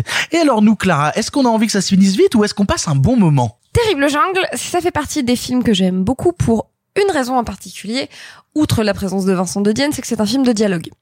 C'est un film de dialogue, de scène qui dure toujours un poil trop longtemps. C'est un film d'écriture, c'est un film de comédien qui se balance des trucs à la gueule. Et finalement, est-ce que c'est pas tout ce qu'on demande? Voilà, le film m'a mais vraiment mis en joie. Euh, je l'ai vu euh, avec mon cum dans une salle climatisée avec plein de gens qui avaient l'air d'être très contents d'être là, donc qui riaient très très très très très très fort. Donc nous aussi on riait très très très très très très fort. Et Vraiment, c'était l'authentique excellent moment euh, de divertissement populaire euh, au cœur de l'été euh, avec des gens donc dans un espèce de rassemblement euh, et vraiment j'insiste c'est un film de dialogue. Ça m'a mis dans une joie de l'espace et vraiment j'aime beaucoup les films de dialogue. Donc je vais vous laisser développer sur le fait que les comédiens sont formidables que l'écriture est cool que l'histoire est pas passionnante mais que tout le monde flamboie tellement qu'on s'en fout. Euh, mais vraiment quelle joie Ah bah, Quel je- moment je- de joie et de bonheur Je, suis heureux qu'on soit enfin d'accord, Clara, et qu'on se retrouve et qu'on puisse enfin se prendre dans les bras avec toi parce que je sais pas, mais en tout cas moi j'ai vraiment beaucoup aimé Terrible Jungle. J'ai eu la chance de le voir avec euh, bah, avec euh, tout le reste de l'équipe, moins toi. Et là j'aurais aimé que tu sois là. Le moment aurait été Où encore plus beau. ce soir-là Tu étais en vacances. Ah oui Voilà. Oh, ça va, ça va. Mais, mais, mais pour le coup, ouais, euh, Terrible Jungle, ça a été vraiment un, un vrai moment de bonheur pour moi. En plus de ça, je trouve que on voit pas assez Vincent De Dienne au cinéma, alors que c'est un super acteur. Bah, en même temps, il est à la télé non-stop et au théâtre non-stop, donc C'est ça. Qu'il ait un peu de temps. Mais du coup, j'ai- j'aimerais le voir plus souvent au cinéma parce que là, dans ce premier rôle, il fait quelque chose d'assez superbe. L'autre qui fait quelque chose d'assez superbe dans le long métrage, c'est bien évidemment Jonathan Cohen, qui euh, qui n'arrête pas d'être une personne formidable, qui n'arrête pas d'être une personne qui à l'écran me rend heureux et à chaque fois qu'il est dans un film, il arrive même là à se renouveler, à être en sous régime et pourtant à dévoiler des trucs vraiment dingues. Et, et, et j'aime beaucoup ce que fait Jonathan Cohen dans Terrible Jungle. Et c'est un film qui T'as t'as euh, vraiment pas envie d'avoir des invités sur le podcast, toi euh, alors, si vous avez le contact de Jonathan Cohen, voilà, on veut aussi Jonathan Cohen dans cette émission. Mais pour le coup, ça a été un vrai moment de plaisir. Qui plus est, film qui est un peu sorti d'un chapeau. Moi, j'avais pas tant de vues, tant de com sur le film. Quand il a débarqué, il m'a un peu surpris. J'avais vu plus de com sur Tapé Chaud, par exemple, que sur Terrible Jungle. Et, euh, et c'est vraiment, je pense, la comédie à voir. euh, aussi, hein. non, non, c'est sûr, mais c'est, je pense vraiment Terrible Jungle, la comédie à voir en salle actuellement, la comédie française qui vaut le coup, qui prend pas le public pour des cons et qui m'a rappelé par certains aspects parce que vu que c'est un truc de dialogue, il y a vraiment ce côté que j'aime beaucoup, euh, tu sais, un peu malaise. Ça m'a rappelé un peu platane, tu vois, par un peu OSS, aspects. hein, il y a des trucs un peu à la OSS, tu Et- vois, sur, exactement, euh, exactement. sur le truc, euh, l'aventure à l'étranger, les scènes qui durent un peu trop longtemps, les discours vraiment mais, mais au, pour au le coup, laser. dans- dans, les cool. scènes, dans les scènes très dialoguées qui durent un peu trop de temps, moi j'aurais bien vu euh, un Eric Judor se balader au milieu que ça m'aurait pas choqué, tu vois. Ça, ça, ça m'aurait rappelé justement ce malaise qui arrive à, à, à foutre Eric Judor dans certaines scènes de platane et, euh, et voilà. Et donc Terrible Jungle, ça a été un vrai bon moment où j'ai ri vraiment comme un teubé qui euh, ne vaut pas du tout ni pour sa réalisation ni pour son, sa mise en scène qui est un peu portée absente, mais qui euh, vaut surtout pour son travail de scénario et sa dynamique entre comédiens qui se tapent des barres et nous aussi avec et ça fait plaisir. Mais je crois Simon toi aussi t'as adoré le film. j'ai pas adoré, j'ai beaucoup aimé. Alors, si on n'a pas eu de visibilité sur le film avant que sorte la première bande-annonce, c'est pour une raison toute bête, c'est que sa production, sa fabrication a été un peu compliquée. Et pour le dire très rapidement et sans indiscrétion, grosso modo, quand il faut partir en tournage, ils perdent ils perdent un tiers de leur budget. Donc, Oh, ça- merde. Et donc, quand tu dis que la mise en scène, le montage, c'est un peu compliqué, c'est parce que littéralement, il y a à peu près un tiers du scénario qui est passé à la, qui est passé à la dégauchisseuse À la machette. voilà au moment de tourner et que bah donc bah tout s'en ressent dans le film et pour le coup, ça s'en ressent. C'est-à-dire que oui, comme tu dis, la mise en scène, il y a des petits flottements. Le montage, on sent que, en fait, il manque un climax, que concrètement, le climax du film est pas là. Et il n'empêche, néanmoins, reste un état d'esprit assez proche de OSS 117, assez violent, assez vénère, et qui quand même te raconte un truc, c'est que tous ces blancs viennent en Guyane pour la grande aventure, pour fantasmer une Guyane qu'en fait ceux qui les ont précédés ont pourri depuis longtemps, et tout ça amène à une espèce de truc extrêmement vicieux, extrêmement pervers, extrêmement cruel, très très très très drôle. Alors moi je serais pas tout à fait d'accord avec toi. Pour moi De Dienne c'est la déception du film, c'est-à-dire que je le trouve pas mauvais, mais c'est De Dienne qui fait du De Dienne qui fait genre bonjour pardon oui. Et Non, c'est bah, pas bah, désagréable. quand il mais- devient le gros bourrin euh, du clan Autopie, Ouais, c'est intéressant. ouais, c'est une séquence. Euh, mais non, si si. Non mais attention, je le trouve très agréable, mais c'est De Dienne qui fait du De Dienne. Ce qui est intéressant, c'est que enfin quelqu'un on sent que les réalisateurs se sont dit bon bah Deneuve ça fait 40 ans qu'elle a pas joué la comédie et avant elle était mauvaise. Il faut qu'on l'utilise comme ça. Euh, et du coup bah elle joue Deneuve qui fait la mauvaise Deneuve et au milieu tu as Jonathan Cohen qui contrairement à ce qu'on entend partout dans un pur contre-emploi. D'habitude Cohen c'est lui le moteur de l'humour c'est lui l'espèce de, de turbine à vanne et là il est en permanence dans le contre. Et il doit faire le contre de de la pauvre Catherine Deneuve qui est là genre excusez-moi moi j'ai pas mon pain total j'arrive pas à jouer. Euh, et donc du coup ça amène une dynamique qui est assez surprenante assez étonnante. Et voir Cohen non pas jouer la logorée non pas jouer euh, le débit verbal mitraillette invraisemblable mais ce type un peu paumé qui a des aspirations qui ne seront jamais contentées dans la jungle c'est extrêmement drôle. Et il y a comme ça toujours quelque chose d'un peu pernicieux dans le film qui fonctionne très bien. Et enfin je terminerai en disant euh, on n'est pas dans Bienvenue dans la jungle. On n'est pas dans un film d'auteur sophistiqué. On n'est pas dans une comédie. On n'est pas dans En liberté. On n'est pas dans toutes ces comédies que nous aimons bien vous voyez pointer pour dire regardez il y a Dupieux regardez il y a Pelage Treschko enfin voilà en gros il y a pas du mal de Quentin. mais non, ça, non, j'en dis pas du tout du mal. Je veux dire, on n'est pas dans ces comédies d'auteur que j'affectionne, mais qu'on brandit nous souvent pour défendre la comédie française. En fait, on est dans une comédie qui a l'ambition d'être une vraie comédie populaire relativement simple, et je trouve que dans cette équation, elle se débrouille extrêmement bien et c'est un vrai film accessible, un vrai film grand public qui réussit son pari, qui est très marrant et où on tue plein de bêtes. Mais pour le coup, je sais que c'est un humour qui euh, ne séduit pas nécessairement tout le monde. Il y a des gens qui peuvent rester vraiment en dehors. Et par exemple, Marc, je crois que euh, tu n'as pas particulièrement apprécié le film. Oui, alors ce film-là, c'est alors en fait c'est vous êtes français, donc vous êtes français, vous aimez bien la bande dessinée, vous aimez bien l'aventure, vous aimez bien euh, les aventures à Pétaouchnok dans justement les les dom tom etc. Et ce film capitalise là-dessus. Ce film, c'est un peu ce qu'on a envie de voir sur la comédie française, c'est-à-dire la comédie française qui part à l'aventure, qui sort de ses appartements euh, parisiens ou bordelais, bref. Et, et c'est fait, pas la même ville? Moi j'étais sûr que c'était dans la banlieue, je suis sûr que Bordeaux c'est pas la petite cour. C'est rive gauche. Mais et, il s'avère que donc vous vous retrouvez devant ce film où en fait moi j'ai l'impression et, et, et pour le coup je suis pas totalement d'accord avec enfin à la fois d'accord et pas totalement d'accord avec Simon moi j'ai l'impression de voir des producteurs qui ont vu la loi de la jungle en effet et qui se sont dit putain c'est bien la loi de la jungle. Parenthèse voyez la loi de la jungle c'est formidable. Et des producteurs qui se sont dit c'est bien la loi de la jungle.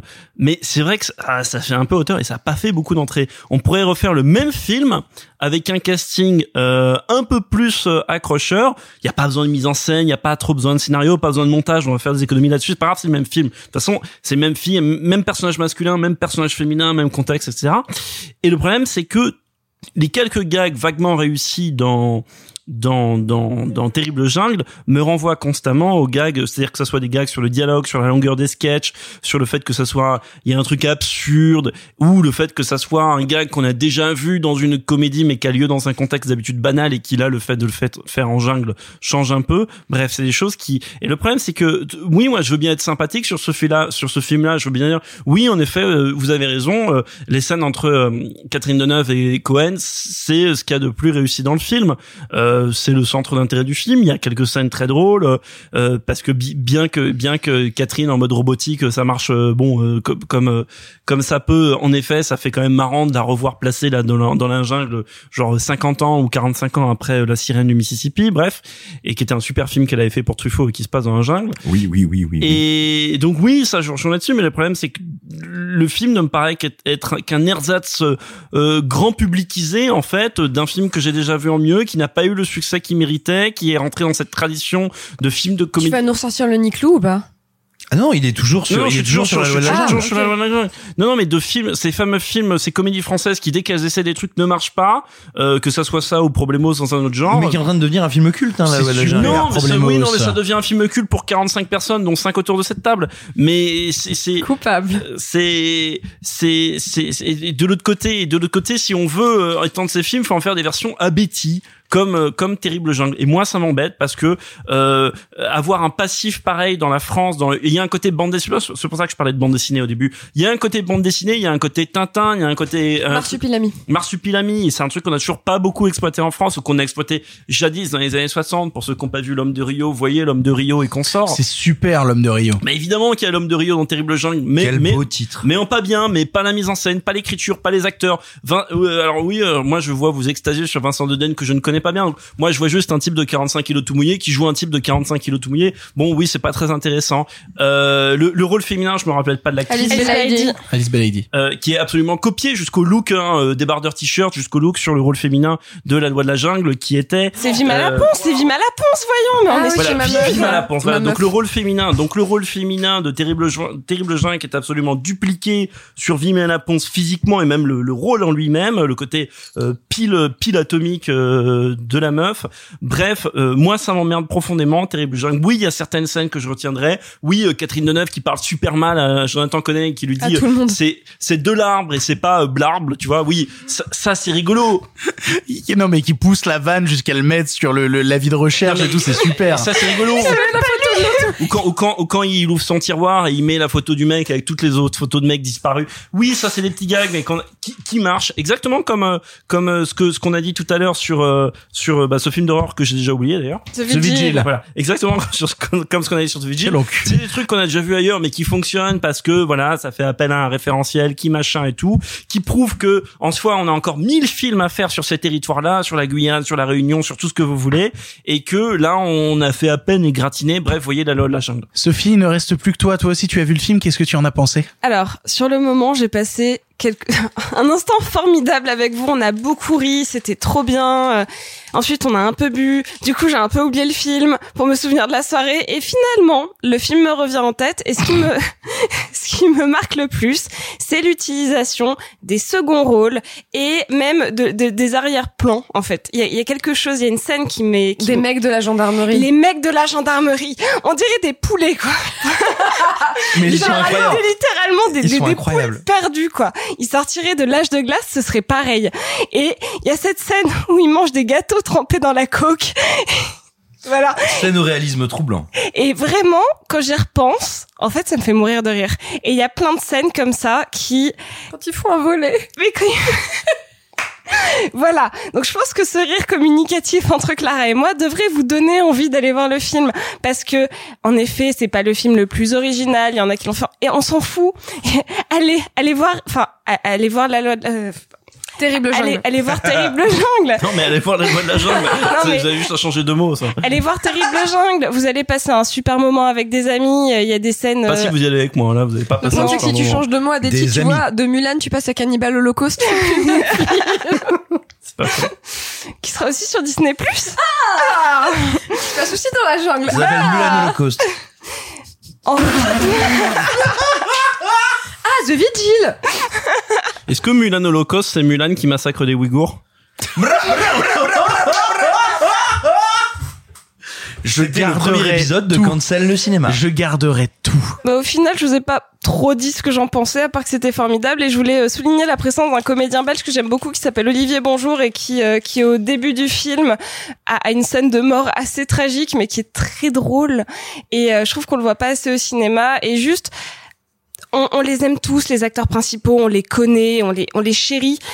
Mais euh, faites attention à tout ce qu'il y a autour parce que ça pullule de, de bonnes idées et de, de bonne gestion du cadre parce que ça s'est joué sur plusieurs plans comme ça s'est joué sur plusieurs degrés de lecture. Je suis désolée Marc parce que vraiment je te vois faire une tête de Le poule. cadre, non, je vois pas. Mais non, mais c'est ce que tu disais tout à l'heure, c'est tout des cases de BD, c'est C'est exactement, exactement ça. Mais les cases de BD, il y a une composition, là, c'est du Mais là téléfilm. aussi- C'est du téléfilm en pleine jungle. ça. Ah, Mais ça, pas- c'est Vigile. Pardon.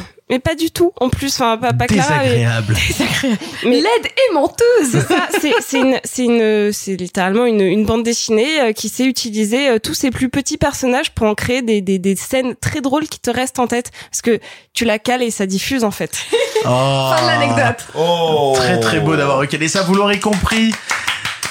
Ça applaudit, vous l'aurez compris. Euh, Terrible Jungle est un film que nous avons majoritairement apprécié ici, mais vous pouvez rester en dehors si vous préférez des films comme La Si Loi vous de la êtes Jungle. Marc. Si vous êtes Marc, exactement, vous pourrez préférer autre chose. Nous allons passer maintenant à quelque chose de beaucoup plus sérieux puisque nous allons vous parler de The Climb. I don't care. I don't care. If you love someone, you should care what happened. Yeah, I don't. Nobody likes her. Nobody likes you, Mike. I am the only one who likes you. And I don't know why, because you're loud and obnoxious and you're an ass.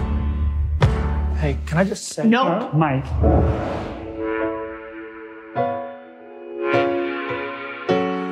When you get knocked down, you gotta get right back in there. If I catch you, I'm gonna kill you. I know, that's why I waited for the hill. Ah, ah. Yeah, you got this. Mike, shut up. Dig.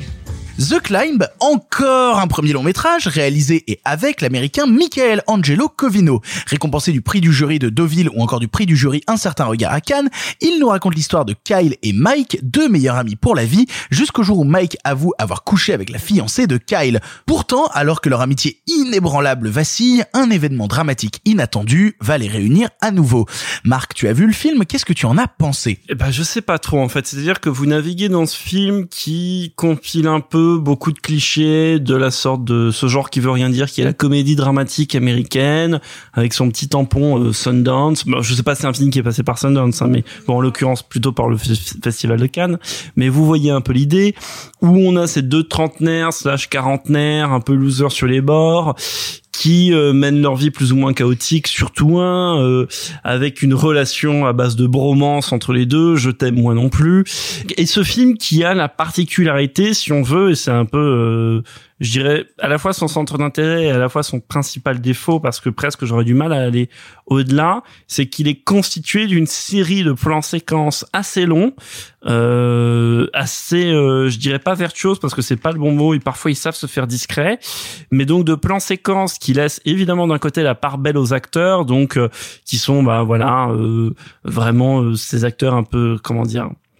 Pour ceux qui ont déjà vu les films d'Alex Ross Perry, ça m'a un peu fait penser à ça. euh, mais qui sont pas très loin du mumblecore non plus, qui sont toujours un peu en sous-jeu et euh, qui, qui ont presque un jeu concave, euh, un jeu négatif. C'est surtout très con. Et cet assemblement de plans séquences, en fait, d'un côté, paraît, si on veut renouveler un peu le genre, parce qu'on prend un film qui est extrêmement banal, avec un postulat extrêmement banal, des personnages extrêmement banals, etc., qu'on presque propose ce truc un peu inattendu de mise en scène, qui au début marche très bien. C'est-à-dire que le premier plan du film, qui est une longue montée que vous voyez dans la bande-annonce, qui est une longue montée à vélo, où il y a euh, un des amis qui fait à l'autre une révélation entre guillemets terrible, euh, ça marche très bien. Et ensuite, ce, ce, dispositif est repris dans d'autres scènes où c'est intéressant. Par exemple, un plan qui fait le tour de la maison, ce genre de, enfin, du, un long plan. Hein, je parle de plans qui font vraiment plusieurs minutes, qui sont très chorégraphiés et qui d'un côté euh, donnent un peu le ton du réel de, de la scène, de l'autre côté font en même temps assez artificiel. Bref, c'est un film qui m'a un peu perdu en fait, qui m'a beaucoup plu dans, je pense, ces 30-40 premières minutes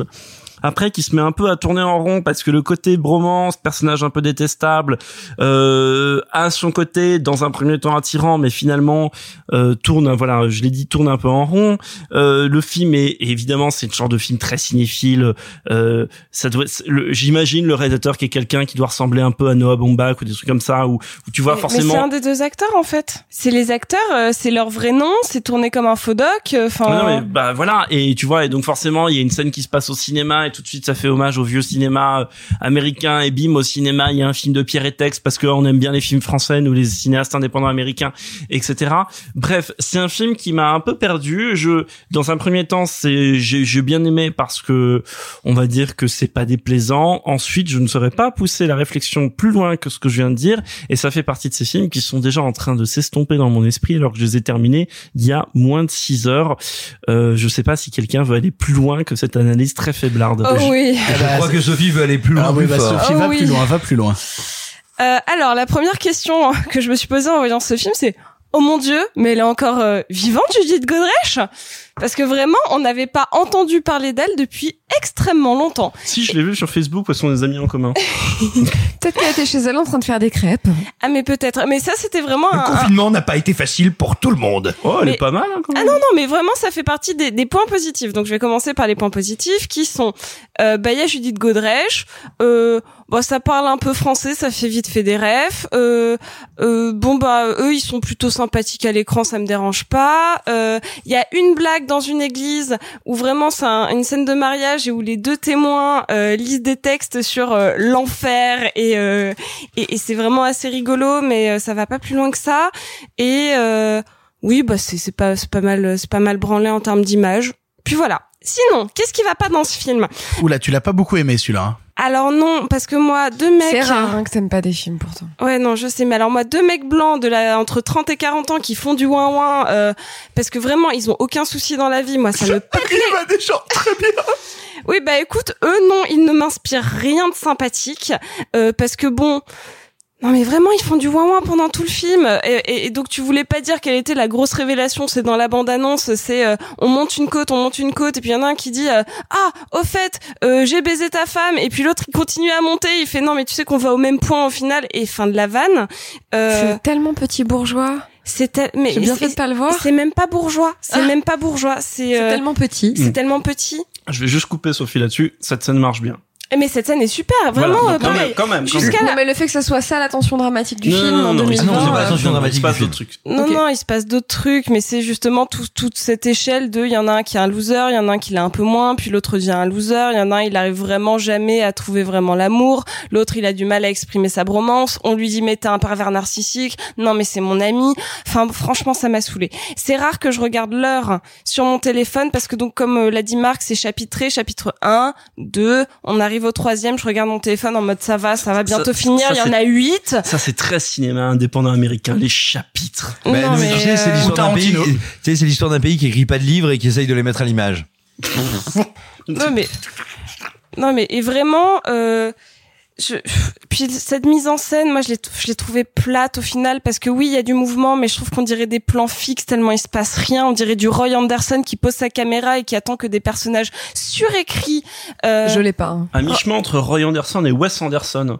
Non, il Fais y a quand même gaffe à ta gueule. hein. c'est c'est vraiment pas assez euh, virtuose pour que ce soit du euh, du Wes Anderson et encore Roy Anderson a cette euh, euh, cette fougue dans le surintellectuel de foutre des espèces de- du théâtre filmé avec des personnages grotesques. Euh, c'est vraiment euh, c'est vraiment un cinéma absurde. Euh, c'est euh, un, un, un pigeon sur une branche philosophée sur l'existence, ce genre de Non, choses. c'est un réalisateur. Bienvenue dans les grosses têtes euh, ce soir dans Pardon le Et cinéma. maintenant, une question de Madame Trou. euh, chanson du deuxième étage, Nous les vivants, pour l'éternité, une histoire d'amour, Gilliap. Non, mais c'est très bien. Alors, je, je crois Oui, que non, euh, bien, hein. François Torel, fausseur de film, a fait une longue vidéo sur Roy Anderson et sur pourquoi son cinéma est super intéressant mais et c'est important. mais, mais c'est intéressant mais ce que je veux dire c'est que euh, c'est quelqu'un qui détourne des codes là ils sont ils sont pas vraiment détournés et c'est bizarre d'avoir une caméra aussi mouvante pour avoir des plans aussi fixes enfin vraiment où il se passe pas grand chose et puis alors je tiens à dire que tous les personnages féminins sont mal écrits la mère elle est casse-couille pas mal c'est des salopes. ah bah voilà non mais vraiment tous sont Je des vais quitter cette pièce. ils sont tous, c'est tous des connards et les nanas c'est des salopes qui en plus sont vraiment moins intéressantes que les connards. Donc au bout d'un moment, euh, donc je suis désolée, je veux pas faire mon, mon espèce de relou féministe qui dit ouin ouin, moi deux mecs blancs, mais pourtant c'est ça, c'est ouin ouin deux mecs blancs.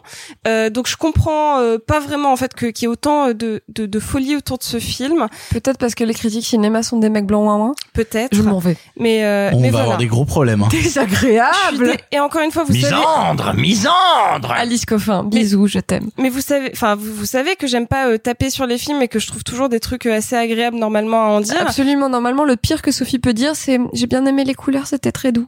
Et là, ça, ça m'a, ça, Oh, mais ça devient de plus en plus, ça devient de plus en plus virulent au fur et à mesure que j'y repense parce que c'est beaucoup de bruit pour rien. Et toi, Simon, pour conclure, qu'est-ce que tu as pensé de The Climb? Eh ben moi, The Climb est un film qui me charme plutôt, mais mais quelque part, je, je rejoins Sophie hein, quand elle dit euh, c'est un, un doux conte du ouin ouin. Moi, ce qui m'intéresse, c'est que c'est tellement On assumé. mon ex, le doux conte du ouin ouin. Et voilà, mais c'est que c'est tellement assumé que c'est deux petits mecs avec des problèmes pourris qui ont une relation pourrie. Je suis même assez surpris d'ailleurs de lire. euh, j'ai horreur de me faire l'exégèse de la critique en général, mais de lire euh, c'est une histoire d'amitié toxique. Non, c'est une histoire d'amitié teubée par deux teubés. Et le film l'assumant totalement et les positionnant comme tel, ça me pose pas de problème. C'est-à-dire que j'ai pas l'impression que c'est moi spectateur qui me dit mais franchement ils sont débiles. Non, ils sont Ils débiles. sont débiles. Voilà, ils sont débiles. Et là où ça me plaît, c'est que justement, l'histoire du plan séquence, c'est pas pour être virtuose, c'est pas ça. C'est pour déjouer le tempo, le tempo et le rythme habituel des gags et des répliques. Et je trouve que le Du coup, film il y est... en a plus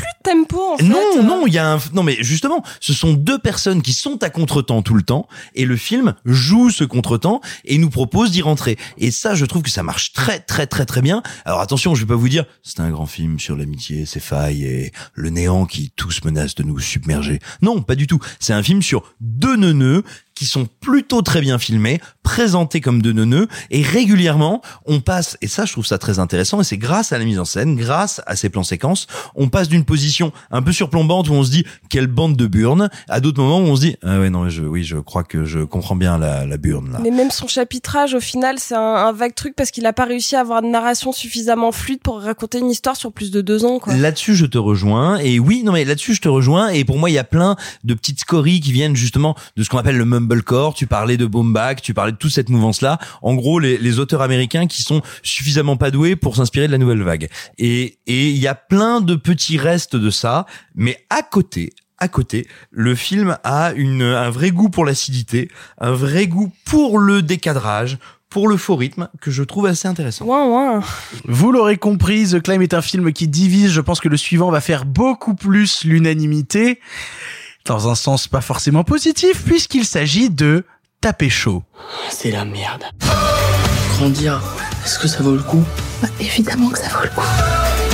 Et fais-moi confiance un tout petit peu. C'est juste que je veux le meilleur pour toi. Nous, on les voit encore comme des petits bébés, mais ils ont grandi. Mais j'ai pas envie de valider une relation amoureuse dite sérieuse à 15 ans. L'amour, c'est être avec toi pour faire tout et rien. Et c'est aussi être sans toi. Et y penser tout le temps. Elle vous enseigne comment pécho, c'est ça? T'es allé voir une fille de joie? Non, elle tire tout le temps la gueule. Chaud encore un premier film réalisé par la française Adeline Picot. En tête du classement du box-office français pour la semaine de sa sortie, on y suit l'histoire d'Arthur et de sa bande de potes qui ont un gros souci. Ils n'arrivent pas à pécho. Ils demandent alors l'aide de Wassima qui sort avec Matt, le plus gros BG rebelle du collège, afin qu'elle les aide à devenir ultra stylés et pouvoir enfin péchoter pour être invités à la grosse soirée de fin d'année. Avec un pitch pareil, vous vous doutez qu'on mourrait envie- d'envie de le voir et comme vous le savez, on commence toujours ici par celui ou celle qui a préféré le film. Et ça va être très très dur cette semaine. Alors euh, au hasard, euh, Sophie, qu'est-ce que t'as pensé de Taper chaud? Salut. Alors, euh, Tapé chaud, qui a été euh, vendu avec deux grosses références qui sont Les Beaux Gosses, un film de Riyad Satouf, euh, les débuts de Vincent Lacoste et avec un rôle incroyable de Noémie Lovski dedans. Euh, qui, qui est un film qu'il faut que vous voyez parce que ça, ça parle d'adolescence comme jamais et on voit que euh, que Riyad Satouf est un caricaturiste de génie et euh, de Sex Education qui est une des séries qui décomplexe le plus euh, cette nouvelle génération quant aux sexualité, enfin à la sexualité, aux pratiques, aux questionnements. Donc on se dit bah pourquoi pas? Tentons.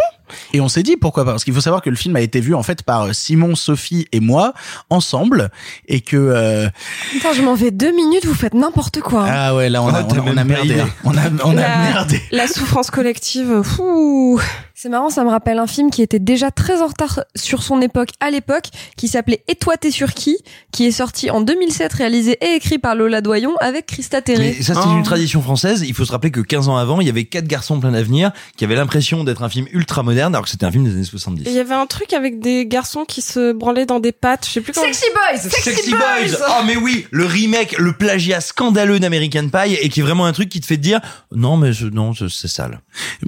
Pendant que vous parlez, moi je suis fasciné par euh, par Marc qui est en train de mourir derrière son micro à nous entendre parler de tous ces films-là. Tu les as vus tous ces films, Marc? Non, et bah pardon le cinéma du coup. Eh ben, non mais attends, Marc ne peut pas accompagner tous ses petits enfants au cinéma. Et donc Sophie? Alors, pourquoi c'est problématique? Ah problématique, le mot est direct lâché. Ça joue mal, c'est mal monté, ça parle de rien. Mais bon, donc. Tu parles de mon ex? C'est mal monté, ça parle de rien.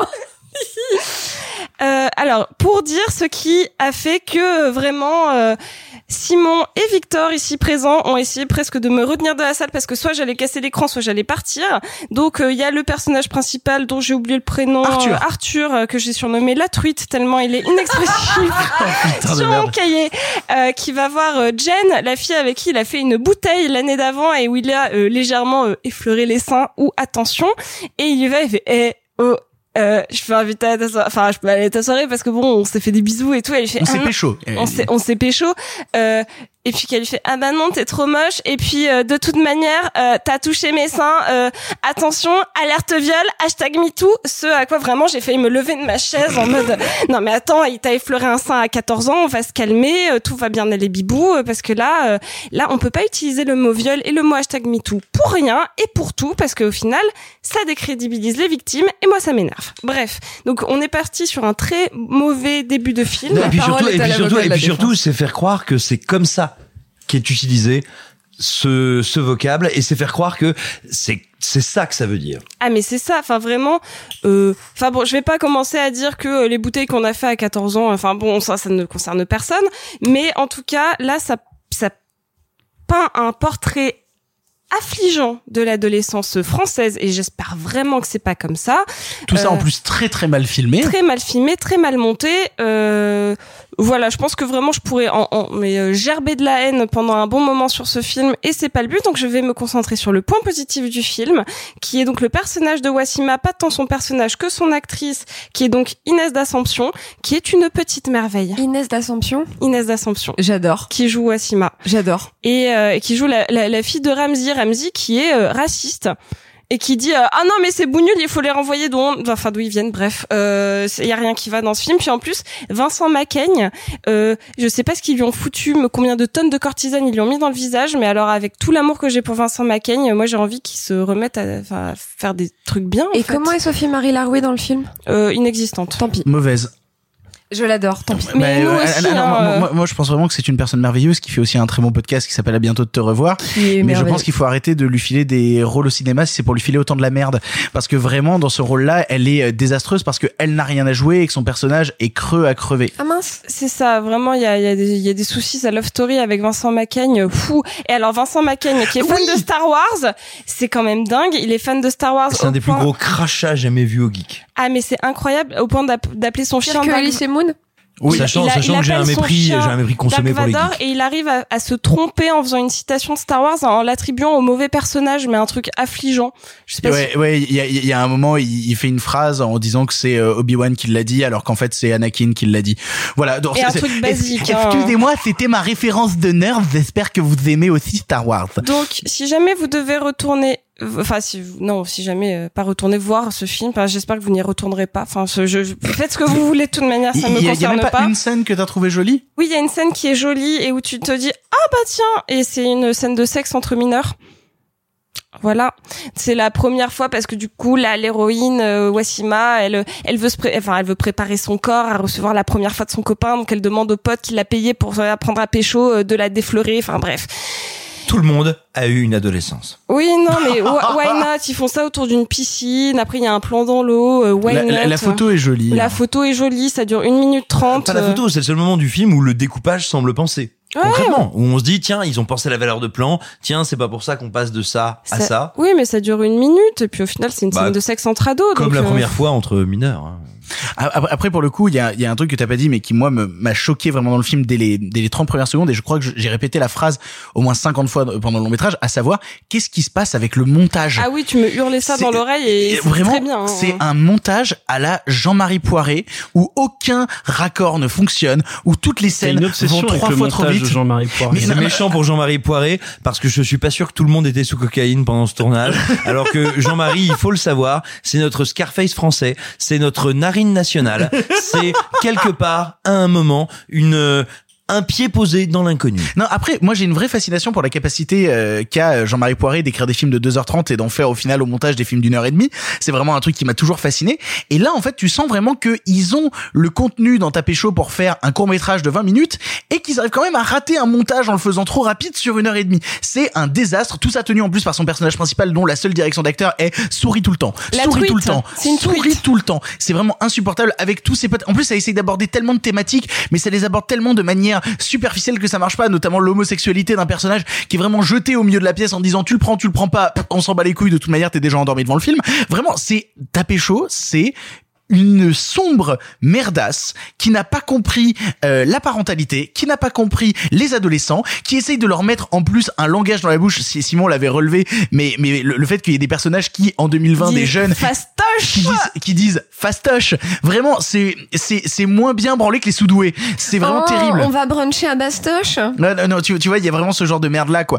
Non, c'est vraiment un désastre avec avec le genre de scène happening merdique où la nana euh, doit aller absolument jouer un concert de ukulélé dans le dos de son père à une scène ouverte à 17 ans et donc du coup elle prend le ukulélé de quelqu'un d'autre pour pouvoir jouer. Elle chante en anglais, elle est trop stylée. Et elle chante pas son- mal, hein. Par contre, elle, elle chante pas mal et sa Non, performance non, non, est pas mais mauvaise. Wassima c'est le meilleur personnage du film de toute manière. Et j'espère qu'elle va faire de grandes choses, cette actrice. Bah, Elle moi est aussi, hein. adéquate, elle va faire des trucs. Mais mais mais mais, mais, pour le coup le, le, le vrai désastre c'est tous les personnages secondaires parce que t'as vraiment le cliché de t'as un jeune rebeu donc on lui conseille bah euh, joue la toi euh, rappeur du 9-3 et tout et t'arriveras à pécho t'as t'as un t'as un petit blanc avec des lunettes ils disent bah faut tout que tu mises sur ton regard et que tu mettes des grosses lunettes un peu comme ça avec des cœurs comme Lolita. Enfin bref, non mais et et il y a une nana, elle a 14 ans, 14 ans, ils sont en troisième, elle est tatouée jusqu'au cou, De ouf. genre mais de mais Non mais ça se voit que vous avez pas grandi en Auvergne, mes petits chats. quoi. Non, non, non, vraiment, ta ta pécho, c'est un désastre qui n'a rien compris à rien. Ce qui me rend triste, c'est que j'ai vu pas mal d'extraits d'un court métrage qu'avait fait la réalisatrice qui s'appelait Gardienne. Euh, et et il y a pas mal d'extraits qui traînent sur Internet. Je sais- tu l'as vu, Simon, toi, Gardienne? Alors oui, je me souviens que je l'ai vu il y a quelques temps. Et oui, effectivement, c'est un court métrage qui est très intéressant et, Et qui est très intéressant plastiquement. En plus. Oui, et non, c'est intéressant plastiquement parce qu'il y a vraiment de la réa. Et en plus de ça, même dans les extraits de 3-4 minutes que tu vois sur Internet, les jeunes parlent comme des jeunes. C'est-à-dire, il y a vraiment un truc où t'es- pas dans le mensonge, t'es proche de la vérité. Là, dans ta pécho, j'ai vraiment l'impression de voir des jeunes de 2020 s'exprimer comme dans les années 70. Et c'est vraiment un désastre. C'est euh, ta pécho, c'est un désastre mal dirigé, euh, mal monté, extrêmement mal monté, à la musique absolument superficielle et au jeu quasi absent, où tous les personnages, même adultes, parce que il y a certains critiques euh, qui ont essayé de nous dire ah quand même les relations entre adultes sont bien Pff, SML qui se retrouve avec euh, Vincent McCain Foggy que c'est de la merde. Le Ramsey facho ça marche jamais. Non non non c'est mais, stupide. mais donc, donc t'as beaucoup aimé. Je- mais je- non, c'est moi, c'est moi qui ai commencé sur le film. Non, non, c'est vrai, il y a, y, a, y a une scène jolie où tu te dis que le chef-op a dû se réveiller et faire euh, deux plans rigolos. Du reste, c'est vraiment l'enfer et c'est vraiment de la merde. Euh, et ça me rend triste de dire ça parce que j'aime pas vraiment descendre les films, mais taper chaud, c'était genre au bout d'une minute trente, on avait compris que c'était un désastre. Je vais laisser Simon conclure. Simon, qu'est-ce que tu penses du film, toi? Alors moi, ce que j'en pense, j'aimerais rendre un, un vibrant hommage avec beaucoup d'émotion, avec une certaine solennité aux, aux personnes qui ont monté la bande-annonce, qui sont à la fois des génies, à la fois des terroristes, à la fois des pervers narcissiques, parce que avoir réussi à nous convaincre que ça allait peut-être être marrant, je pense que c'était un challenge véritablement. La bande-annonce Et- est mieux que le film. ah non, c'est pas qu'elle est mieux que le film, si tu veux, c'est que la bande-annonce, elle te fait te dire, oh, il s'est peut-être passé un petit peu un truc en France, et tu rentres et tu fais genre, ah, un piège à mâchoire, tiens, c'est rigolo, c'est mon pied dedans. Euh, non, non, non, plus, non, Moi, plus. c'était mon visage. euh, plus, et plus sérieusement, pour, pour pas en rajouter sur ce que vous venez de dire, parce que l'idée n'est pas non plus de, de passer le film à la, à la tronçonneuse. Tout simplement, moi, ce qui me frappe, j'ai l'impression que le film ne sait pas à qui il veut parler. Est-ce qu'il veut être un film pour les ados qui parle des ados? Est-ce qu'il veut être un film qui s'adresse aux adultes sur leurs ados? Et en fait, ce mélange des deux, enfin ou plutôt cette non-décision, cette indécision, euh, génère un espèce de ventre mou perpétuel qui fait que soit le film est trop condescendant avec ses personnages, soit le film a trop de distance, soit le film ne sait pas qui sont ces personnages. Est-ce que c'est les adultes ou est-ce que c'est les gamins? Et donc ça ne peut jamais marcher. Et enfin, et là attention, je vais dire ça, euh, c'est pas du tout une indiscrétion, c'est pas, je n'ai aucune info sur la jeunesse du film. Néanmoins, quand je le regarde, et tu parlais du montage et de la mise en scène, j'ai l'impression qu'il y a eu, c'est un film qui a été lancé euh, alors que l'écriture n'était pas terminée, ou en tout cas qu'elle aurait eu besoin d'un coup de polish. Euh, c'est un film qui a été lancé alors qu'il n'y avait pas le budget pour le tourner. C'est pas un hasard si tout se passe dans la piscine, on sent qu'on a ce décor qui est disponible, on essaye de tout caser dedans. Et en fait, Attention, hein, je trouve le film aussi raté que vous et je suis tout à fait, je partage votre ressenti. Néanmoins, euh, moi, je j'ai pas du tout envie de, de de charger la mule quant à la, la, la réalisatrice de ce film. C'est-à-dire que j'ai vraiment l'impression que c'est un film qui n'aurait pas dû se faire. C'est-à-dire qu'il a été lancé dans des conditions qui sont pas les bonnes, qui n'ont qui ne permettent pas de réaliser un film. C'est pas pour rien si tout est en champ contre champ numérique, pas éclairé, baveux de près. C'est parce que vraiment, on sent que c'est un film où on peut pas faire de mise en place, on n'a pas d'équipe technique. Et tu vois, tu disais tout à l'heure, c'est un, en gros, tu disais c'est un court métrage étiré. Je te dirais, mais financièrement et techniquement aussi. C'est un long métrage fait au cul du camion, comme on disait avant. Au cul du camion, c'est quand euh, tu allais utiliser le matériel d'un autre tournage qui avait. Tu sais, quand tu fais un film, quand tu tournes un film, euh, même si ton tournage il est du 5 au 15 septembre, tu loues ton matos du 5 au, au 20 septembre. Si jamais t'as du retard ou du machin ou du truc. Et puis tout d'un coup arrive un petit film ou un court métrage qui te dit tiens, il vous, euh, vous avez pas eu de retard, il vous reste 5 jours, je vous dédommage un peu au black et vous me passez le matos et nous on fera le rendu. Et ben moi j'ai l'impression de voir un film qui a été fait au cul du camion, c'est-à-dire qui a été fait à la démerde, à la débrouille et un peu à la bite, et au final, qui n'a pas du tout les moyens même d'être un film modeste, et c'est un film qui n'aurait pas dû être fait dans ces conditions. Ils vont quand même beaucoup à la piscine. Alors oui, je sais pas pourquoi. J'ai jamais, j'ai j'ai absolument pas compris pourquoi plus de la moitié du film est tourné dans Mais une parce que je pense que c'est le seul décor à un moment qui est disponible pour le tournage et pour la production, et qu'il faut faire rentrer au forceps le film dans la piscine. Tu sais, c'est comme dans les séries AB où ils étaient tout le temps à la cafette. Hein. Bah là, ils sont à la piscine. Hein. Ah, Mais c'est ça, avec des bonnets moches et des maillots moches. Le problème, c'est, le problème, c'est qu'un film à la piscine, ça brûle les yeux. Vous l'aurez compris, nous n'avons pas apprécié Tapé chaud et on ne comprend pas pourquoi il est en tête du box-office, mais pourquoi pas, il reste un dernier film avant de passer au en bref, un film qui tâche, un film qui fait boum, paf, pif, et il s'agit de Greenland. If you are hearing this broadcast, seek shelter immediately. What is it? What's going on? If you are hearing this broadcast, seek shelter immediately. Hang on, Nathan. Seek shelter immediately. Seek shelter immediately. Greenland n'est pas un premier film puisque c'est la nouvelle ré- ah non mais il faut le dire au bout d'un moment hein. Greenland n'est pas un premier film puisque c'est la nouvelle réalisation de l'américain Rick Roman Wolf et sa nouvelle collaboration avec l'acteur Gerard Butler après le film La chute du président. Quasi gros seul film d'action de l'été, il y est question d'une grosse comète qui approche de la Terre pour lui péter sa mouille et raser la moitié des villes de la carte. Accompagné de sa femme avec laquelle il ne s'entend plus trop bien et de son fils diabétique, Gerard Butler va devoir courir très vite et les protéger au péril de sa vie. Non, mais tu sens déjà le scénario incroyable. Avec Simon, on est tous les deux à avoir vu le film. Allez, vas-y Simon, commence. Qu'est-ce que tu en as pensé Alors moi, ce que j'en pense, c'est que j'aimerais faire œuvre d'humilité et passer la parole maintenant à Gérard Butler. Et donc voilà, il a été facile. En fait, on n'avait pas l'argent, donc on peut pas faire les scènes de destruction. Et donc, du coup, et donc, du coup, on a fait un film un peu rigoureux où on suit juste les personnages et où c'est l'apocalypse et où vous êtes avec nous et vous nous suivez dans la guerre. Merci, merci Gérard. Est-ce que c'est à dire que ce film finalement est, est, est un acte, est un acte de simplicité où on est effectivement collé au basque de ces personnages qui, un peu à la manière de la guerre des mondes ou de, de Final Award, mémé. Oui, merci Gérard. merci Gérard. Mais est-ce que, est-ce que finalement, cette, j'ai envie de dire, ce côté presque protestant, janséniste de l'action, ne, ne nourrit pas un film euh, dont la, la, la première qualité est l'humilité. L'humilité, bien l'humilité. Et en fait, extrêmement humblement, il y a un film dont le divertissement est très très humble, parce que on va suivre des personnages et il leur arrive des choses très dures, vraiment très dures. Effectivement, Gérard, moi j'ai remarqué, j'ai remarqué, j'ai remarqué notamment que parce que vous ne pouviez pas avoir d'effets spéciaux, vous étiez obligé finalement de vous attacher aux émotions. On est loin. Aux émotions. Et alors là, il explose. Merci Gérard. Suis désolée, mais j'imagine ma mère en train de t'entendre dans la voiture. Et ça me fait beaucoup rire. Et, et- non, et, et comme nous l'a bien dit Gérard Butler, euh, en fait, ce qui est très intéressant, c'est que c'est un film de série B avec un budget de série Z. Et tout simplement, la mise en scène est obligée, non pas d'être créative, parce que le film n'est pas créatif, il n'a pas de personnalité, mais c'est un vrai film avec de vraies idées basiques, super bien gérées, qui tiennent jusqu'au bout. Que ce soit les éléments de rupture qui tout d'un coup font que les personnages se retrouvent coupés de leurs amis, que ce soit les éléments de rupture qui font qu'ils se séparent, que ce soit les éléments qui font qu'ils se retrouvent. Et moi, il y a un truc, euh, je tiens à le signaler, c'est mon camarade d'écran large Geoffrey Crété qui le dit sur notre vidéo d'écran large, mais je souscris absolument à ce qu'il dit. Il y a un truc que je trouve très beau. Vous savez, dans tous les films catastrophes, il y a un moment où tous les personnages se réunissent et où ils font parlons un peu de la morale, soyons ensemble, faisons un barbecue. Qu'est-ce que c'est pas facile à la fin du monde? Et c'est le ventre mou, ça dure 20 minutes, c'est imblairable. Et là, ils se retrouvent, et là, t'as Gérard Butler qui fait Excusez-moi, si on veut échapper à, à l'apocalypse, faut repartir tout de suite. Et tout d'un coup, ce ventre mou, il n'existe pas. Et ça, ça fait partie de ces très belles idées qu'il y a dans le film. Et en fait, qu'on soit bien d'accord, c'est une série B avec tous les défauts d'une série B, mais avec la rigueur d'une série A. Alors, je ne suis euh, pas d'accord avec toi ni d'accord avec euh, ta discussion avec Gérard Butler, qui est bien gentil Attends. d'être venu dans l'émission, ça, ça nous attire beaucoup. Il me dit qui, le, con, là Avec ce qui vient de se passer, j'ai vraiment hâte qu'on fasse un film avec Vin Diesel. Voilà, je dis ça. Ça va être terrible. Non, et, et, et pour le coup, quel enfer. L'action janséniste, putain Simon Et pour le coup, euh, je vais te répondre sur trois points. Le premier, euh, T'as des sous-parties que je Exactement. me chauffe. Moi, moi Exactement. j'ai deux points, mais ça marche.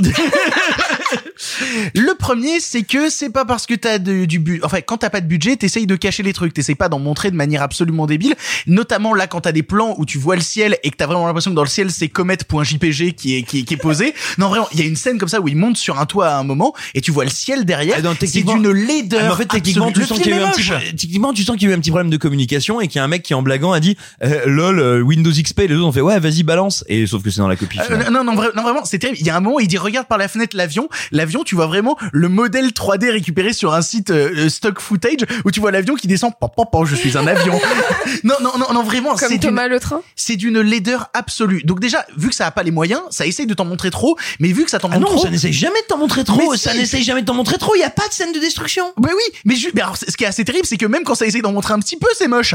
Et, et, et pour le coup, Ouais, bah, c'est pas facile pour tout le monde, ok? Non, et, et- Merci. J'ai hésité à coup- faire comme ma bite et je me suis dit, c'est pas la peine. Et pour, et pour le coup, là, là où je suis pas d'accord avec toi non plus, c'est quand tu dis justement que ça te trouve des idées euh, un peu à côté et tout. On a cette scène de départ où ils sont dans la baraque et où on se rend compte que la famille de Gérard Butler, c'est vraiment le début du film, la famille de Gérard Butler est choisie pour accéder à un bunker et tous leurs amis qui sont dans la maison à ce moment-là n'iront pas dans le bunker. Il y a un truc à jouer humainement où c'est juste vraiment... Mais c'est joué. C'est joué deux fois. non, C'est simple, c'est brut, c'est joué parfait. une minute trente. C'est joué une minute trente où vraiment t'as Une Gérard minute Butler 30, qui ça peut être très long. Ça peut être très long, une minute 30. Non, alors absolument pas Simon, il va falloir qu'on en discute.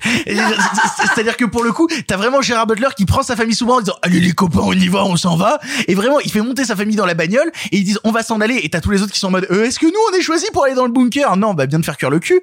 Et et t'as vraiment lui qui démarre avec sa bagnole et une femme qui se pose devant la voiture avec sa fille en disant Euh, s'il te plaît prends ma fille. Gérard Butler qui fait non je peux pas, j'avance. Et vraiment, voilà, ça dure cette durée-là et c'est fini. Et Non, tout le contexte humain de ce moment-là n'existe plus. Et à chaque fois, ça essaye de te dire, en fait, ce qui est assez incroyable, c'est que tous les trucs qui nécessitent du budget, quand ils le font, c'est d'une laideur absolue, et tous les trucs qui ne nécessitent pas de budget, ils les évincent en une minute trente. C'est un film qui a le cul entre deux chaises et qui ne sait pas quoi faire, et qui m'a largement plus donné envie de revoir d'autres films que de revoir celui-là. Ça m'a donné ça envie de revoir 2012, parce que 2012, ça a les moyens de ses ambitions. Mais et c'est 2012, c'est les ultra Looney cartoon. Tunes. C'est les Looney Tunes. c'est Là, t'es ultra dans Deep cartoon. Impact. Sophie Couplet, hein, t'y arriveras jamais sinon. C'est ultra cartoon, et ça fait du bien. Moi, je vous conseille de regarder jusqu'à ce que la fin du monde vous sépare. Et euh, là, quand c'est la fin du monde, ils disent Oh bah on va filer de la coke aux enfants, de toute manière on s'en bat les couilles et c'est vachement plus drôle. C'est vachement Ah, non, non, mais je, je suis sûr que c'est beaucoup plus drôle. En tout Ah, cas, c'est un beaucoup- film de 1992, non?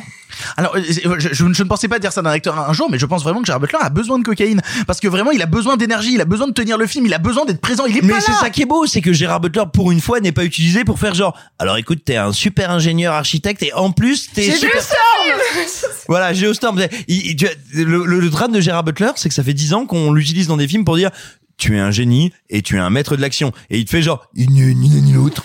et, merci Gérard. Et, et, et là, mais du mais coup, dès la première scène, ça marche pas, Simon. La première scène où il est en haut de cet immeuble et on, nous, on essaye de nous faire croire qu'il Et on te construit des montre qu'il est buildings. dépassé. On te montre qu'il est dépassé. C'est un mec qui est dépassé pendant tout le film. Et justement, la seule scène où il a scène de la violence, elle le traumatise. Et ça, c'est super Ah, intéressant. Ça, De- c'est la meilleure idée du film. C'est la meilleure idée du film. Tu sais qu'il a fait en mieux 15 ans avant La guerre des mondes par Steven Spielberg. Ça l'a fait 15 ans euh, avant en mieux. Alors, si tu veux me faire dire que la Vous guerre êtes des mondes vraiment en est train de vous meilleure, foutre sur la gueule sur un film dont personne n'a rien à foutre. si, si tu veux, si tu veux me faire, si tu veux me faire dire que la guerre des mondes est C'est meilleure, vraiment le débat est- le plus est bien d'accord. On, on est bien d'accord.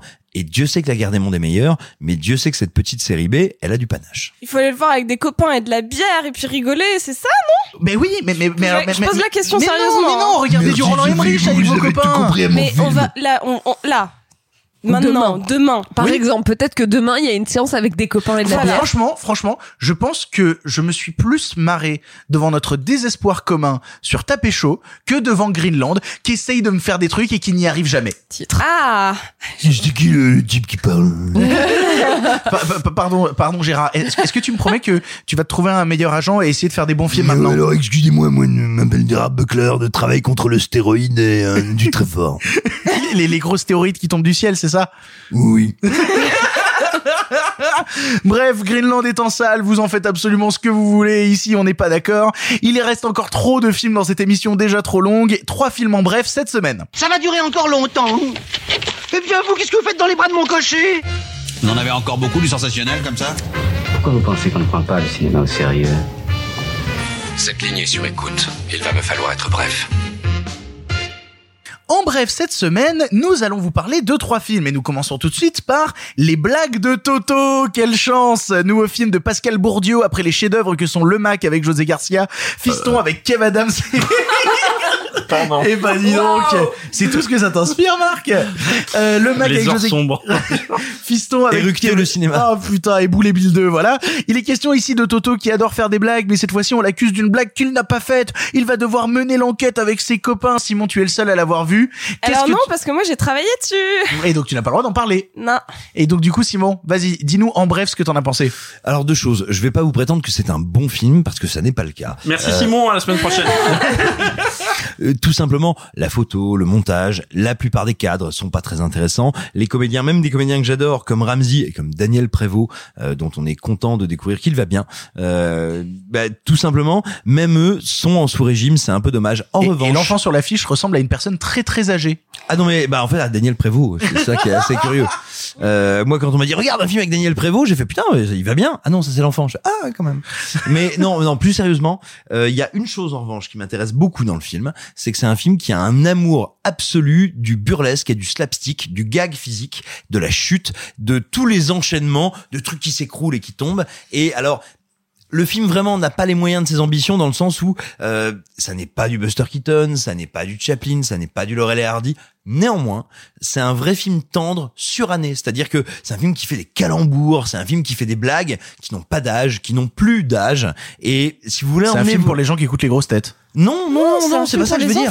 C'est un film pour les enfants, c'est un film pour le jeu de mots, c'est un film pour, oh là là, j'ai lancé une bille, ça fait tomber une voiture, ça fait tomber l'échelle, ça fait tomber la, le- la culotte de la maîtresse. Enfin, je, la, la conclusion, c'est moi. Euh, mais, mais ce que je veux dire, c'est que, voilà, le film a énormément de défauts, ça n'est pas un bon film. Néanmoins, il a une vraie valeur hors du temps et un vrai amour, un vrai amour du gag physique qui fait que j'ai une certaine tendresse pour lui.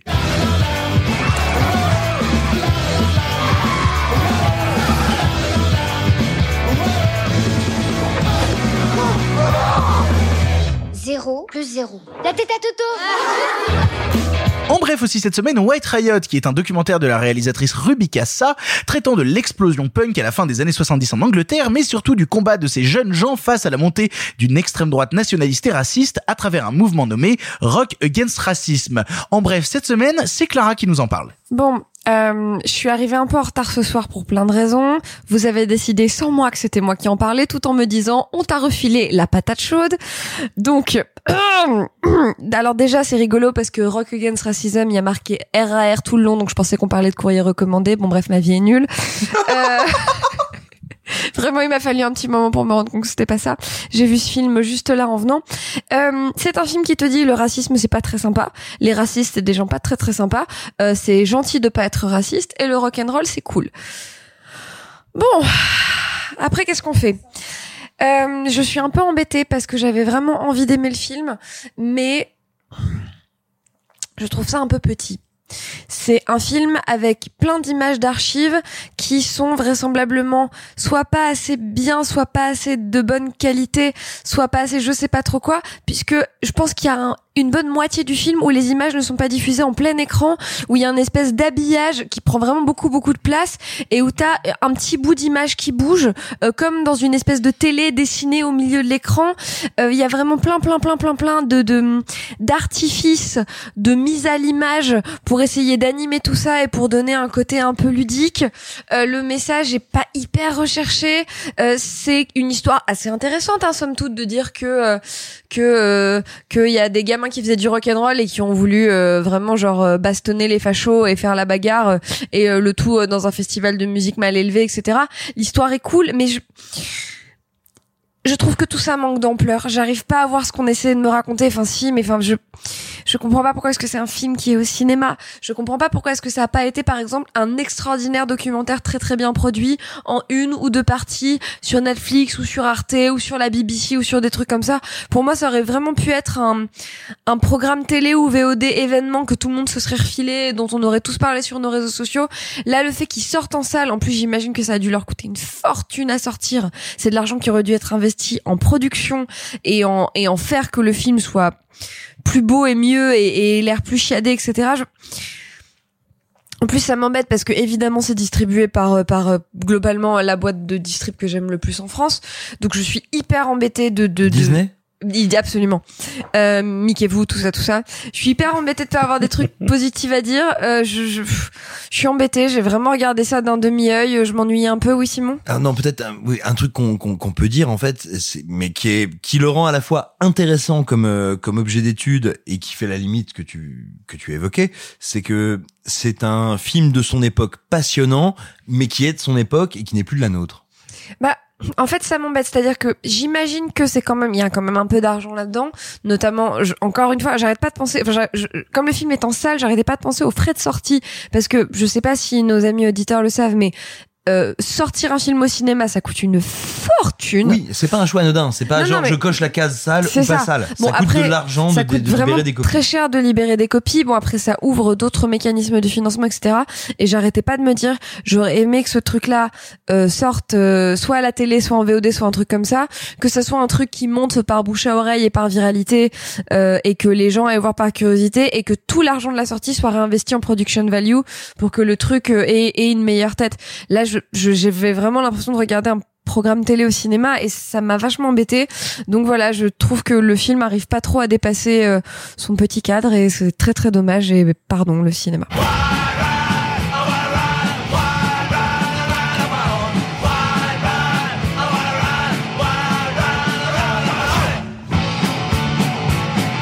Just ordinary people. We can do things. We can change the world. Pour finir en bref, Hotel by the River est le dernier long métrage du réalisateur sud-coréen Hong Sang-soo. Avant le déjà récompensé à Berlin, La femme qui s'est enfuie, qui sortira en France le 30 septembre 2020. Il est question ici d'un vieux poète qui sentant que sa fin est proche, fait venir ses deux fils dans un hôtel au bord de la rivière, lieu de retrouvailles familiales, mais aussi théâtre de désespoir amoureux. Hong Sang-soo est un réalisateur qui fascine tout comme il me repousse certains, et du coup pour moi c'était mon premier. J'avoue que euh, Hong Sang-soo c'est un réalisateur que j'ai toujours un peu boudé, non pas par mépris, mais peut-être parce que son cinéma de loin me faisait sentir que j'allais rester en dehors. Ça est un cinéma très auteur, c'est un cinéma très très lent, et du coup j'avais vraiment peur de rester en dehors de ce long métrage là et de pas m'y retrouver et de m'ennuyer, et du coup j'ai préféré ne pas voir ces films jusque là. Mais du coup aujourd'hui j'ai vu Hotel by the River, et je dois bien dire que je me suis trompé. Au milieu de cette lenteur et au milieu de cette caméra très posée, quasi amateur, j'ai l'impression que le film ne coûte pas d'argent particulièrement et que on a le réalisateur tout seul avec un perchman dans les couloirs d'un hôtel qui dirige ses acteurs et qui fait des zooms sur sa caméra numérique euh, de manière. Ah non, euh, il faut il faut dire à nos auditeurs, c'est pas un film qui coûte de l'argent, on te paye si tu le regardes. Ah putain. Bah alors tu, tu me contrediras si tu veux. En tout cas moi devant Hotel by the River, je suis resté assez fasciné. Je suis resté assez intéressé parce qu'il y a dans cette lenteur une véritable poésie, une poésie du conti- du quotidien. Je parlais de désespoir amoureux, c'est pas pour rien que je l'ai mis dans la description du film, c'est parce que pour moi c'est ça. C'est un film qui te parle de désespoir, de personnages qui sont désespérés, qui sont perdus. Cet hôtel, il fait limite office euh, où qui symbolise la dépression. C'est-à-dire que là où les personnages vont, ils n'ont que deux chances de s'en sortir, soit de trouver la force à travers leur famille, soit trouver la force à travers leurs amis, de pouvoir s'en sortir, de pouvoir évoluer, de pouvoir aller mieux, de pouvoir euh, progresser dans leur vie. Et c'est ce que font les personnages. Ils sont dans cet hôtel, ils sont bloqués dans cette dépression lancinante, dans cette nostalgie, dans cette mélancolie, et ils font appel à ceux qui leur sont proches pour leur dire voilà, je vais mal, venez m'aider. Et on voit justement quelles sont les relations de- de- de- des familles des personnages. Et si la famille va réussir, ou les amis vont réussir à leur en sortir, à réussir à leur donner de l'espoir. Et au final, c'est marrant comme euh, les personnages qui se reconnaissent et qui s'entendent le mieux dans le film, ce sont ces personnages symbolisés par une dépression commune. C'est-à-dire que le personnage du vieux poète, quand il tombe sur euh, deux jeunes femmes euh, au milieu euh, de la neige et tout, il les regarde et tout ce qu'il voit, c'est leur beauté. Il voit pas leur tristesse parce que leur tristesse elle est commune et il réfléchit pas à leur tristesse. Ce qu'il voit, c'est la beauté que dégagent ces femmes et envie de discuter avec eux, envie de leur écrire des poèmes. Au final, c'est un film qui, je trouve, parle assez joliment de mélancolie, de dépression et de, de cette peur d'être au final dans un endroit reculé où personne ne viendra nous chercher, où personne ne viendra nous aider, et qu'au final on ne se reconnaît quand on est dans cet état-là que dans ceux qui nous ressemblent, que dans ceux qui sont perdus comme nous. Alors oui, c'est peut-être un peu trop long, c'est peut-être un peu trop poseur, mais c'est un film dont l'esthétique me plaît beaucoup parce que c'est rare que je vois, euh, en tout cas en 2020, des films en noir et blanc sortis en noir et blanc en 2020 et où je me dis pas c'est juste une surcouche esthétique pour rien. Le film est pensé par son noir et blanc et son noir et blanc a un sens, une profondeur, un étalonnage que je trouve absolument magnifique dans, dans cette neige immaculée de blanc au fin fond de la Corée. Et vraiment, il y a, y a quelque chose de beau et de doux qui s'en dégage, qui, comme je dis, euh, est très lent et, et peut laisser en dehors parce que ouais ça dure une heure et demie et le rythme vraiment te demande de t'accrocher pour les suivre mais si vous êtes sujet à la mélancolie à la dépression et que vous avez envie d'entendre parler de personnages qui euh, au final se retrouvent et essayent de s'entraider les uns avec les autres et s'aiment et parce qu'au final on le sait euh, quand on est dans cet état là des gens réussiront à s'en sortir et des gens réussiront enfin ne réussiront pas il y a quelque chose de beau, il y a quelque chose d'intéressant, il y a quelque chose de touchant au milieu de ce petit film qui, je pense, n'est pas le plus puissant d'Ong Sang-soo. En tout cas, j'ai envie d'en voir d'autres, mais qui reste actuellement en salle euh, quelque chose qui m'a euh, intéressé et même un petit peu fasciné. Mais je, je crois, par exemple, que toi, Simon, t'es dans le cas totalement opposé. Non, je dirais pas totalement opposé, je dirais vaguement plus nuancé. C'est-à-dire que moi, ce qui m'intéresse, c'est que ce que tu viens de décrire de son film vaut également pour ses 49 derniers films, ceux qu'il a tournés pendant les deux derniers mois. Ah, C'est Euh, c'est- ça notre vraie différence aussi, c'est que moi c'était mon premier, donc je l'ai découvert par ce Ne prisme-là. regarde pas ah ah ah. Bah, toi pour le coup, t- toi pour le coup, t'en as vu d'autres quoi. oui, voilà. Non, mais non. Pour moi, le, le, le vrai problème d'Aung San Suu, et alors avant de avant de lâcher les chiens, euh, je dirais tout simplement que, par honnêteté intellectuelle pour ceux qui nous écoutent, je préciserai que pour moi, Aung San Suu euh, ou Aung San Suu, euh, c'est véritablement ma kryptonite. C'est une euh, conception et une vision du cinéma qui m'intéresse peu, voire qui m'irrite très fortement. Maintenant, je vais essayer d'expliquer pourquoi. À mon sens, c'est un cinéma qui arrive à être plus rabougri et plus triste que la vie, et qui surtout n'existe à la fois industriellement et à la fois artistiquement que pour flatter flatter euh, le, le, le, le- la, la petite euh, les, tu vois la petite coterie un peu replète et un peu vieille d'une certaine presse occidentale qui est ravie de voir qu'on se vautre dans euh, dans le cadavre de la nouvelle vague. C'est une espèce de nécrophilie filmique que je trouve assez triste assez désolante et finalement assez pauvre. Et et pour moi vraiment c'est un cinéma qui est mort mais qui est mort depuis très très longtemps qui n'a pas d'existence réelle parce qu'il n'a pas de public il n'a pas de personne personne ne s'intéresse à ça. Et je te dirais Je, je pense que beaucoup d'auditeurs qui s'intéressent à Aung San Suu vont t'en vouloir. hein. ah mais mais mais Est-ce qu'on a vraiment beaucoup d'auditeurs qui s'intéressent à Aung San Suu Est-ce qu'il y a Bah, je vraiment pense, des oui. gens qui Ah mais, s'intéressent mais à Aung mais, mais be my guest pour moi Aung San Suu si tu veux c'est une espèce d'incarnation de la pauvreté de la bêtise et du néant et je te dirais par exemple moi qui suis un grand amateur de ce qu'on a pu faire notamment dans les années 70 et 80 avec le zoom utiliser le zoom aussi salement, de manière aussi dégueulasse et en même temps aussi visible pour te dire, eh, je zoome, connard. Voilà, pour moi, c'est un cinéma qui est dans une espèce de bassesse et de petitesse et qui n'existe que par son commentaire, que pour son commentaire et je peux pas le mépriser parce qu'il n'existe pas. Bah, pour le coup, euh, en faisant euh, le commentaire d'Aung San Suu pour la première fois, moi justement ces zooms m'ont pas gêné parce que justement à chaque fois qu'il l'utilise, je trouve ça assez malin, je trouve ça assez intelligent. C'est à la fois pour euh, laisser ces personnages au milieu du néant ou au contraire pour se rapprocher d'eux et se rapprocher de leurs sentiments et se rapprocher de leur tristesse et de leur désespoir. Et je trouve au contraire que oui, euh, Aung San Suu est un réalisateur que je ne connaissais pas, que je ne connaissais pas avant aujourd'hui, et je dois dire que Hotel by the River a été une découverte que je ne trouve pas désagréable et qui me donne envie d'en voir plus. Si tu me dis que c'est tout le temps la même chose, c'est dommage. Mais en tout cas, pour une Non, première pas tout découverte, le temps, juste les 80 derniers films. Donc, tout le temps. C'est à cause de Aung San Suu que ma mère euh, une fois m'a dit Sophie c'est fini plus jamais tu m'emmènes voir du cinéma coréen et, et vraiment si vous si c'est le vous êtes peu familier avec le cinéma coréen et que vous découvrez du Aung San Suu et que vraiment vous êtes hermétique à cinéma regardez autre chose hein, parce que ma mère du coup elle ne veut plus jamais en regarder. C'est triste. Donc elle a Euh, pas vu Parasite? Non. Ah si elle a vu Parasite. Excusez-moi. Ah pardon désolé. Soit en bref devient long. non. non mais juste euh, vous familiarisez pas juste à ce pas réel. Simon, s'il te plaît, il va pas comprendre après. Mais, mais, mais pour le coup, tu vois, euh, justement, moi je suis un grand passionné de cinéma coréen, mais de cinéma coréen qu'on a plus l'habitude de retrouver dans, dans les poches des cinéphiles, à savoir donc du cinéma de Park Chan-wook, de Kim Ji-woon, de Bong Joon-ho. Bong Joon-ho est mon réalisateur préféré, donc Hong Sang-soo, c'est une autre phase euh, du, du cinéma coréen que je découvre. Si vous ne connaissez pas Hong Sang-soo et que vous n'avez pas été lassé par des propositions qui se ressemblaient, comme, euh, comme a pu le décrire Simon. Je pense que Hotel by the River est une entrée dans son cinéma qui n'est pas désagréable et qui, en tout cas, pour sa dépression, pour sa mélancolie et pour son étude d'êtres humains qui vont mal et qui vont essayer de s'en sortir, personnellement, ça m'a beaucoup touché.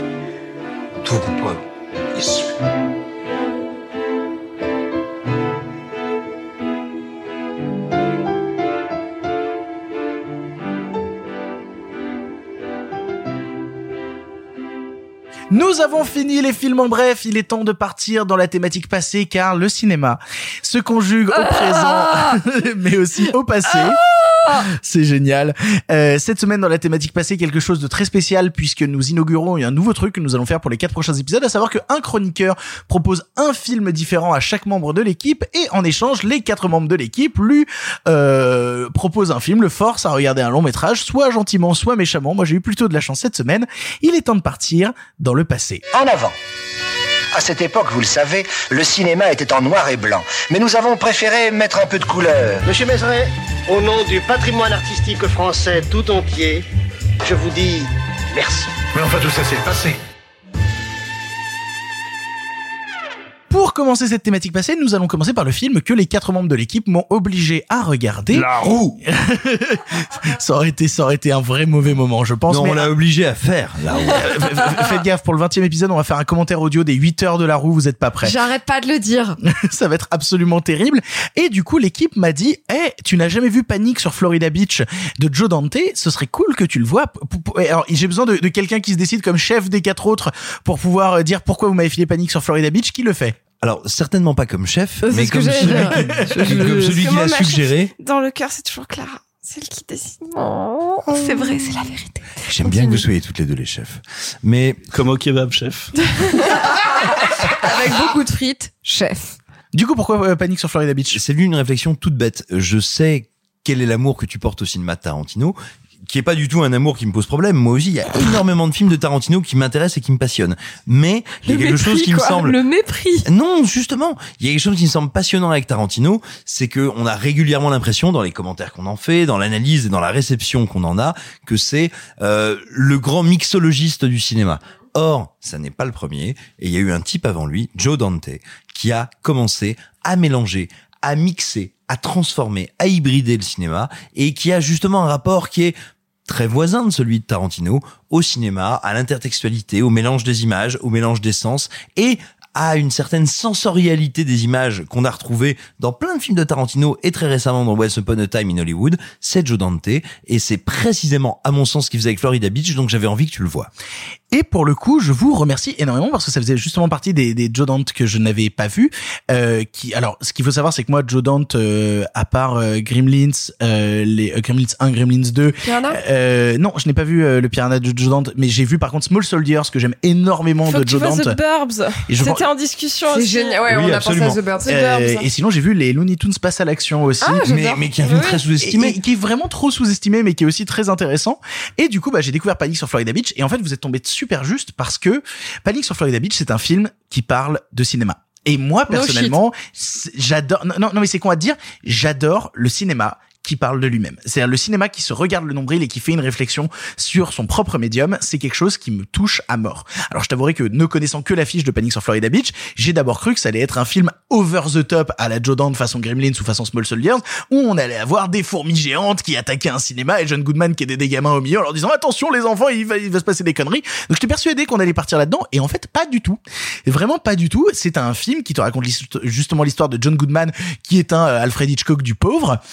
Paradiso de la série B. Exactement, et qui euh, va de ville en ville pour montrer à des gens des séries B, des séries Z même, euh, à base de euh, oh là là, je viens de voir une fourmi dans la rue et donc du coup on va faire un film sur un mec qui se transforme en fourmi, tu vois. Il y a vraiment ce genre de truc là qui, qui, qui va trop loin. Et euh, John Goodman donc débarque dans une ville où il y a plein de gamins qui ont leurs histoires de gamins, qui ont leurs histoires de famille, qui sont terrifiés parce que on est à l'époque où les États-Unis vont rentrer en semi-guerre avec Cuba, où il y a la crise des missiles de Cuba. Ben, c'est le cœur de la guerre froide. Exactement. Et du coup, il y a l'inquiétude d'une peur de une attaque nucléaire. Oh mon dieu, qu'est-ce qui va se passer? Et on a John Goodman qui arrive et qui dit, les enfants, je vais vous mettre dans un cinéma et on va utiliser plein d'artifices, mais, mais qui sont des artifices qu'on retrouve aujourd'hui pour de vrai dans le cinéma. C'est-à-dire que c'est la 4DX avant l'heure. C'est vraiment genre on va secouer la salle, on va faire bouger les sièges et tout, un truc très à la Futuroscope où John Goodman a une réflexion sur la salle doit être partie prenante de l'expérience qu'est le film sur l'image. Alors personnellement, moi je déteste la 4DX plus que tout parce que euh, je- la salle qui me violente, ça, ça m'intéresse pas oui, du tout. mais, mais, mais c'est pas la question. Pourtant, c'est il aime bien Gaspard Noé, je comprends C'est pas. c'est pas la question, c'est c'est le cinéma va nous apprendre à appréhender le réel et va être un grand rituel de comment est-ce qu'on fait passer le réel dans ce petit trou de lorgnette qu'est l'image. Exactement. Mais, mais, mais, mais pour le coup, ce que j'aime beaucoup avec John Goodman, c'est justement une sorte de magicien qui te dévoile ses tours. C'est-à-dire, c'est vraiment ce réalisateur, ce créateur de film qui te dévoile justement comment va fonctionner la peur, quels vont être ses artifices, quelle va être la dimension supérieure au cinéma. Et donc, John Goodman vient présenter son nouveau long métrage à des gamins complètement gaga de cinéma de genre qui essayent de, de se vider un peu la tête, sachant qu'il y a la peur de la guerre froide et la peur avec la crise des missiles de Cuba, et euh, qui se retrouvent dans cette salle qui sou- soudainement vont tellement se prendre au jeu qu'ils vont pas savoir si est-ce qu'on est dans le réel, est-ce qu'on est dans la fiction, est-ce qu'on est euh, actuellement en train d'être attaqué euh, par Cuba, est-ce qu'on est sous parce qu'ils vivent tous à moitié sur une base euh, sur une base militaire tous tous les gamins qui sont issus de cette histoire-là. Et donc on suit à la fois ces histoires de gamins et cette histoire de cette petite histoire de cinéma qui en fait te parle de la grande. Et c'est ce qui me plaît énormément dans Panic sur Florida Beach, c'est que au-delà de te parler de cinéma, il t'explique comment le cinéma à un moment donné a permis à des gens de, de, de s'évader, a permis à des gens de penser à autre chose, a permis à des gens de vivre des histoires qui les dépassaient, qui allaient trop loin, mais ils avaient besoin de ce trop loin tellement la réalité était déjà vraiment loin avec ces crises qui étaient permanentes géopolitiquement parlant. C'est un film qui est drôle, parce que vraiment le film est très drôle. C'est un film qui assume son délire à mort, notamment avec euh, ce, ce, ce directeur de salle qui a son, son bunker euh, anti euh, anti-atomique sous la salle et qui a très peur d'une attaque et qui réfléchit à s'enfermer dedans s'il se passe quoi que ce soit, qui a des méchants grands en couleur comme le cinéma des années 80 a pu enfiler, à savoir avec ce, ce vilain rebelle avec sa veste en cuir euh, qui fait peur aux gamins du quartier, qui est là attention si tu touches à ma copine ça va être très très compliqué. Panique sur Florida Beach c'est une, un vrai moment de plaisir, mais un, un plaisir comme je trouve qu'on n'en a pas assez eu dans cette décennie de ce genre de film-là qui, sous une, sous un aspect extrêmement léger, te parle en fait de, de choses très grandes, te parle en fait de, de géopolitique, te parle en fait de ce que le cinéma peut apporter à des gens, de ce que le cinéma peut leur donner. En fait, tu déconnes, mais pour moi, Panic sur Florida Beach dans son côté comique est vachement proche de Once Upon a Time in Hollywood. Dans, Mais je dans le connais pas du tout. Et, et- et, euh, mais, mais pour, pour le coup, justement, tu parlais de Tarantino, je trouve que le film qui s'en rapproche le plus de Tarantino, c'est Once Upon a Time in Hollywood, sur cette réflexion de comment le cinéma sauve des gens, sur comment les, Mais- le mais spectateur s'émancipe à travers le cinéma. Je ne plaisantais pas du tout et je pense que ce film de Joe Dante et d'autres films de Joe Dante partagent avec, on pourrait dire, le dernier mouvement actuel, hein, euh, à l'heure où on parle de la, cinéma- de la cinématographie de Tarantino, partagent une idée que je trouve d'une poésie incroyable, qui est de dire nous ne pouvons pas changer le monde, mais nous pouvons choisir d'en raconter un autre. C'est un geste désespéré, c'est-à-dire que oui, on peut dire je raconte un autre monde à travers le cinéma que notre monde réel, mais c'est ma seule échappatoire. C'est la seule chose que je puisse faire. Bien sûr, c'est voué à l'échec. Bien sûr, à la seconde où les lumières de la salle vont se rallumer, cette opportunité sera terminée, mais néanmoins, la seule chose que je puis vous proposer, c'est un ailleurs, le temps d'un film. Et puis surtout, ça te parle pas que, que de ça. En fait, moi, ce que j'aime bien, c'est que ça te parle justement de cette autre histoire du cinéma. C'est-à-dire qu'il y a l'histoire du cinéma qu'on connaît avec ses grands auteurs, avec justement, c'est Alfred Hitchcock, avec ces personnes qui ont marqué une certaine évolution du cinéma de genre, du thriller, de l'horreur, du policier ou quoi que ce soit. Et justement, c'est un film qui décide de prendre ça à revers et de te parler de ces petits auteurs, de ces gars qui essayaient de faire un cinéma différent, un cinéma qui a pas une seule thune, mais malgré le fait qu'ils ont pas une seule thune, ils ont plein d'idées. Ils ont plein d'idées pour essayer de te faire rêver. Et donc, du coup, pour moi, venant en plus euh, bah, d'internet, c'est-à-dire venant en plus de, de, de cette époque euh, de gars qui se disent on n'a pas une thune mais on a une caméra on va faire n'importe quoi avec. Peut-être que des gens nous regarderont. Par chance vous m'écoutez actuellement ça veut dire qu'il y a deux trois personnes qui m'ont regardé à un moment quand je faisais n'importe quoi avec la petite caméra. Et ben justement moi ça me touche cette démarche là de, de, de ces gars là qui dans les années 80 étaient en fait pas si loin des premiers youtubeurs pas si loin justement la euh, même logique. et ça a été la logique aussi des radios libres. Et ça a été la logique en fait de chaque libéralisation des technologies. Et ce qui est très intéressant, c'est que et je ne dis encore une fois pas ça pour diminuer euh, Tarantino, qui est un réalisateur qui me passionne, mais il ne faut pas oublier que ce geste de Tarantino, ce geste du grand mélange, du grand n'importe quoi, et de la grande redistribution entre le cinéma noble, le cinéma savant, et le cinéma organique et le cinéma de série B, ça n'est pas Tarantino qui l'a inventé, il y en a d'autres qui l'ont fait, et c'est pas pour diminuer Tarantino, c'est pour aller les revisiter et aller les voir. Après, je pense que ça, c'est des trucs, euh, oui, que tu pourrais reprendre sur euh, des cinéastes de chaque décennie, quoi. C'est-à-dire que Tarantino, avant lui, il y a eu euh, des cinéastes à chaque coup qui ont essayé de parler de cinéma et d'essayer d'avoir des réflexions sur le cinéma, tu vois. Mais, mais, mais mm, peut-être pas à ce niveau-là et à ce point-là. Il me semble que Joe Dante crée vraiment un précédent. Après, Joe Dante, tu sens vraiment qu'il est resté ce gamin fasciné par les films qu'il allait voir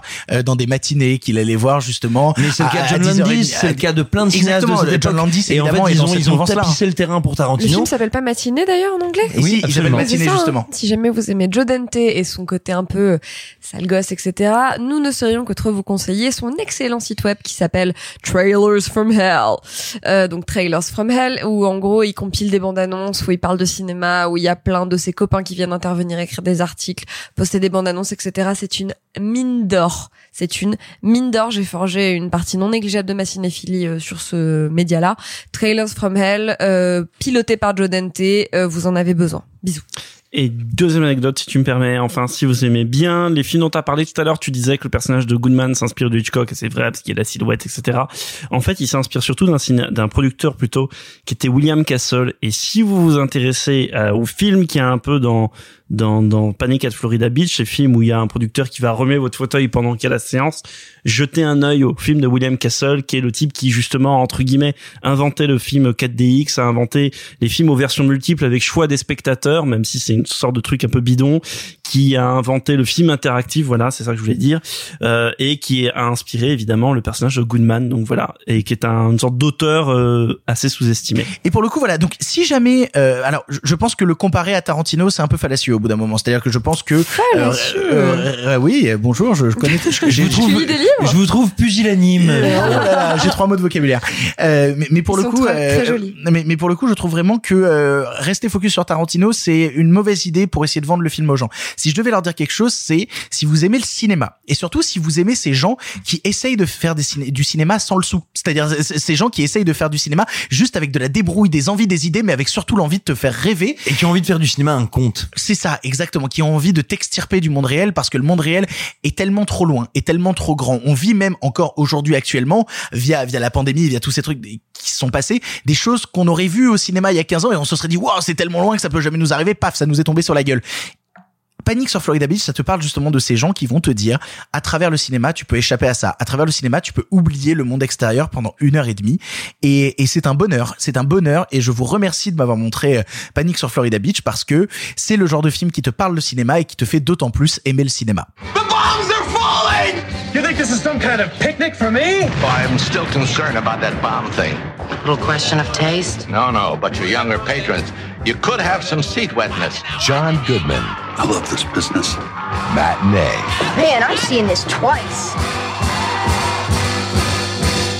Dans cette thématique passée, le film que j'ai conseillé à Sophie est David et Madame Hansen d'Alexandre Astier. Et il y a deux raisons. La première, c'est, alors ça c'est plus global, c'est plus pour les gens ou quoi, c'est parce que on approche d'un moment où euh, Alexandre Astier va sortir son deuxième long métrage live en salle, après avoir fait les deux Astérix, euh, David et Madame Hansen était son premier long métrage, et revenir sur ce que a fait Alexandre Astier en long métrage live au cinéma, je trouvais ça intéressant.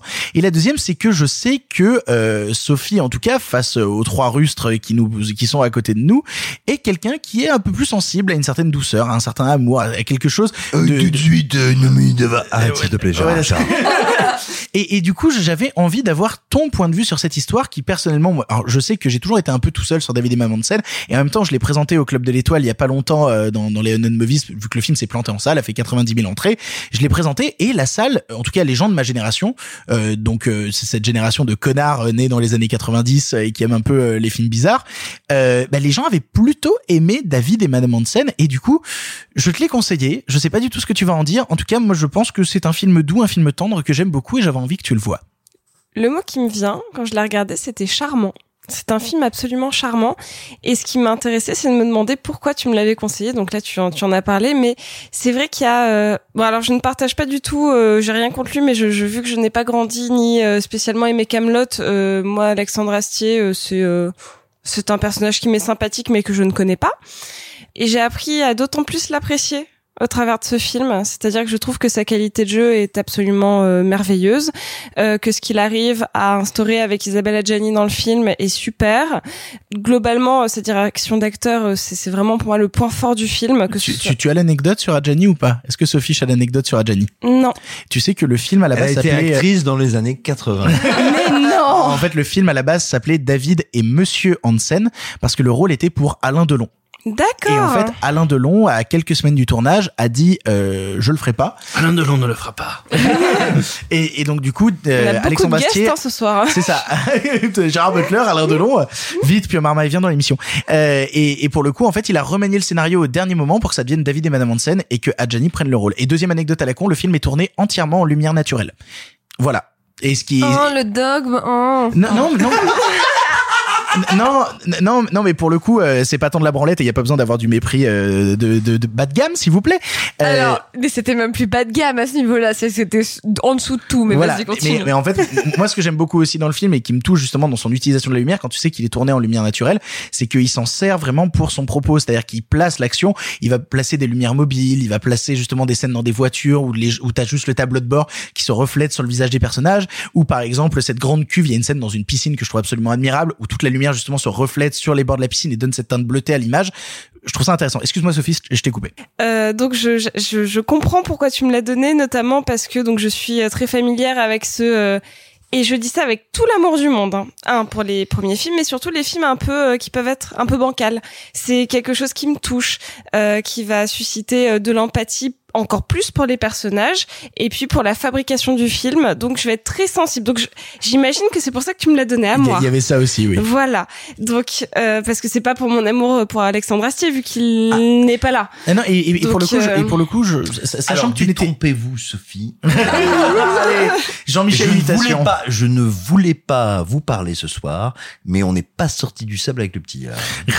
Mais, mais pour le coup, justement, sachant que t'étais pas très très proche de, de, de, de ce qu'a fait Astier, te le proposer à toi justement et que et que tu découvres son cinéma à travers ça, je trouvais ça marrant. Je j'aime beaucoup le, le postulat de départ, euh, cette espèce de. Alors on n'est pas sur un road trip, on est plus sur une envolée. C'est-à-dire qu'on on, s'échappe de ce quotidien euh, médical un peu terne pour euh, ressasser le temps de d'une nuit, euh, le quotidien, enfin le quotidien du personnage d'Alexandre Astier et de sa famille, et surtout euh, de tenter de comprendre le passé euh, de Madame Hansen. C'est une très jolie idée qui est merveilleusement euh, interprétée et mise en scène. Et le, le scénar est très solide, je trouve. Il y a vraiment rien à dire. C'est charmant. C'est-à-dire que tu t'es très vite très proche des personnages. C'est doux, c'est tendre. Je dis pas qu'il y a pas de maladresse, mais j'aime bien les maladresses. Ah, il y en a nécessairement, a- mais comme a- tout premier a- long métrage, tu vois. C'est ça, et, et je, c'est vrai que j'aime bien. Je trouve que le film met peut-être un petit peu de temps à démarrer.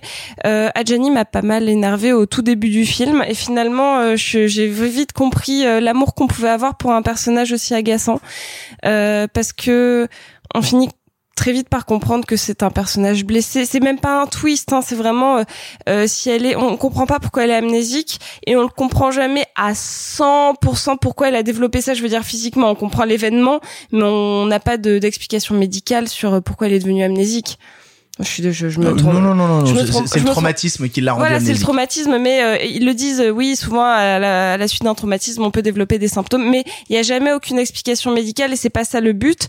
Et je trouve ça très tendre d'avoir fait ça, de juste se focaliser sur ce personnage qui est tellement euh, malheureux et, et ravagé par le par la tristesse qu'elle en devient euh, aussi exécrable que touchante et d'avoir cette relation d'un personnage 100% dans l'empathie avec ses patients plus qu'il- que ce qu'il ne l'est avec sa propre famille, euh, c'est une très jolie dualité. Le premier visionnage était très doux et j'espère vraiment le revoir dans pas longtemps et d'avoir une deuxième analyse peut-être un peu plus poussée. Là, je l'ai vraiment pris comme un un petit film, mais qui euh, qui a une douceur qui reste vraiment, qui te fait un peu un câlin tout le temps. Et, pour le coup, moi, j'avais aussi envie que tu le vois parce que euh, arrive le, film Camelot, on le sait. Camelot qui va euh, nécessairement euh, euh, appeler des choses qui, tendent vers le vers le grand spectacle, vers ce genre de choses là. On le voit notamment euh, rien que dans la bande annonce avec ces scènes où t'as des grosses balistes et ce genre de trucs là. Euh, présenté aussi Astier par le prisme de c'est aussi quelqu'un qui aime les petites histoires, qui aime le- les personnages un peu troublés, qui aime justement revenir justement au quotidien et à la tristesse du quotidien, à la mélancolie qu'apporte le quotidien. Justement parler de ça, euh, ça ça m'intéressait, mais du coup tu, tu as aimé le film Ah oui, globalement, j'ai aimé le film. Il est, il est très aimable, hein, on va, on va pas se mentir. Je, je- ça me rend triste hein, qu'il ait pas eu autant de, enfin, qu'il n'ait pas eu le succès qu'il méritait. Pour moi, ça méritait pas, euh, je sais pas, 3 millions d'entrées, mais ça méritait quand même un, un joli succès, notamment. euh, bah notamment sur un joli duo. Généralement, les jolis duos au cinéma, ça marche plutôt bien, surtout quand on a une, une- quelqu'un d'aussi euh, imposant qu'Adjani euh, qui, qui bouffe l'écran, quoi. Et là, de, de, de la mettre face à, je, je connaissais pas l'anecdote, j'ai pas voulu faire de fiche spéciale sur celui-là parce que pour moi, la- la- ce qui était intéressant, c'était la discussion sur ce que tu allais me proposer, ce que j'en avais ressenti. Je voulais pas aller euh, dans les détails et chercher. Là, je voulais rester sur. euh, c'est un film qu'un ami me propose et je vais le prendre comme tel. Et c'est ça qui est joli. Si je puis me permettre, un truc que je trouve très intéressant dans le film, et je sais pas ce que tu en as pensé Sophie, je ne sais pas euh, ce que tu en as pensé Victor, mais moi je trouve frappant et remarquable. Il me semble que c'est un film qui s'inscrit véritablement dans une certaine continuité de Claude Sauté, par exemple, dans l'étude de personnages, dans le rapport qu'il a à eux, dans la temporalité qu'il leur donne, dans le tempo qu'il leur accorde, et, euh, et sans vouloir du tout euh, rentrer dans ce que vous venez de dire ou dans la redite, moi je trouve extrêmement intéressant en termes de dialogue, en termes de caractérisation et en termes de mise en scène que Alexandre Astier aille sur ce côté-là. Bah surtout un type qui sort d'une série qui se passe au Moyen Âge et qui, qui a terminé sa dernière saison à Rome avec quelque chose d'un peu Non, grandiloquent, oui, etc. mais qui est une étude de caractère. Exactement. Et Qui est une étude de caractère. Qui est une étude de caractère, mais qui là revient justement aux choses simples de la vie, à la voiture, aux objets dans le coffre à jouer, qui revient justement à tous ces trucs-là. On aime la voiture de simple dans la vie. Voilà. Et, et pour le coup, justement, revenir à ces personnages simples, moi, c'est quelque chose qui me touche. Est-ce que toi, tu le conseillerais, Sophie? Oui, évidemment. Euh, surtout quand on est un peu sensible euh, à la mélancolie, aux jolis personnages, aux relations euh, conflictuelles qui... euh, c'est un peu, euh, c'est un récit euh, assez. En fait, c'est rigolo parce que c'est un film initiatique sur un personnage qui ne peut pas se souvenir de son initiation. Et ça, je trouve ça assez fort.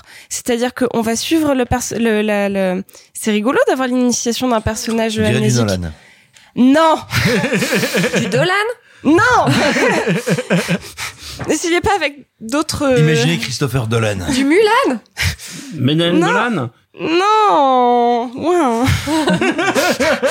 non, mais vraiment, il y a ce, euh, c'est- c'est c'est joli parce que bon, bah non, Memento, c'est pas, euh, c'est initiatique, mais d'une autre manière, c'est plus une, une espèce d'enquête. Oui, dedans. non, non, non, non, non, non, vraiment. ré- Réponds pas premier degré. Conclu, Sophie, conclu. Non, mais c'était joli, mon, mon, euh, c'est une jolie quête initiatique. Mais oui, euh, non, mais d'un- c'était très joli. d'un personnage amnésique et donc de quelqu'un qui va se souvenir qu'il a aidé un personnage à progresser mais qui ne s'en souviendra jamais. C'est un côté très fable qui est, euh, qui est doux et tendre. Comme toi. C'est vous qui m'avez demandé de vous amener ici. C'est quoi son métier? C'est pas envisageable d'oublier un truc pareil. Au secours Calmez-vous, Madame Hansen. Moi, je te le dis, elle me fait peur. On n'est pas à la clinique, on est chez vous. Il y a eu un accident C'est ça, il y a eu un accident On se connaît Si, on se connaît un peu. On se connaît. Pour continuer sur cette thématique du passé, mais au final passé pas si lointain, j'avais envie, Marc. euh, alors, j'allais pas essayer de te challenge sur des films vraiment passés parce que je sais que j'étais battu d'avance là-dessus. J'avais envie de te montrer un film qui a été euh, assez récent parce que Ghost Story ça a même pas euh, 3-4 ans. A Ghost Story. Euh, parce que c'est un film qui encore aujourd'hui me traumatise. C'est-à-dire c'est assez bête comme ça, ça a tout du petit film, du petit film indé, du petit film arty, et en même temps pour moi c'est un film immense. C'est un film qui, euh, pour une personne comme moi qui euh, a un rapport à la mort assez compliqué, euh, pour être tout à fait honnête, je, je le dirais comme ça.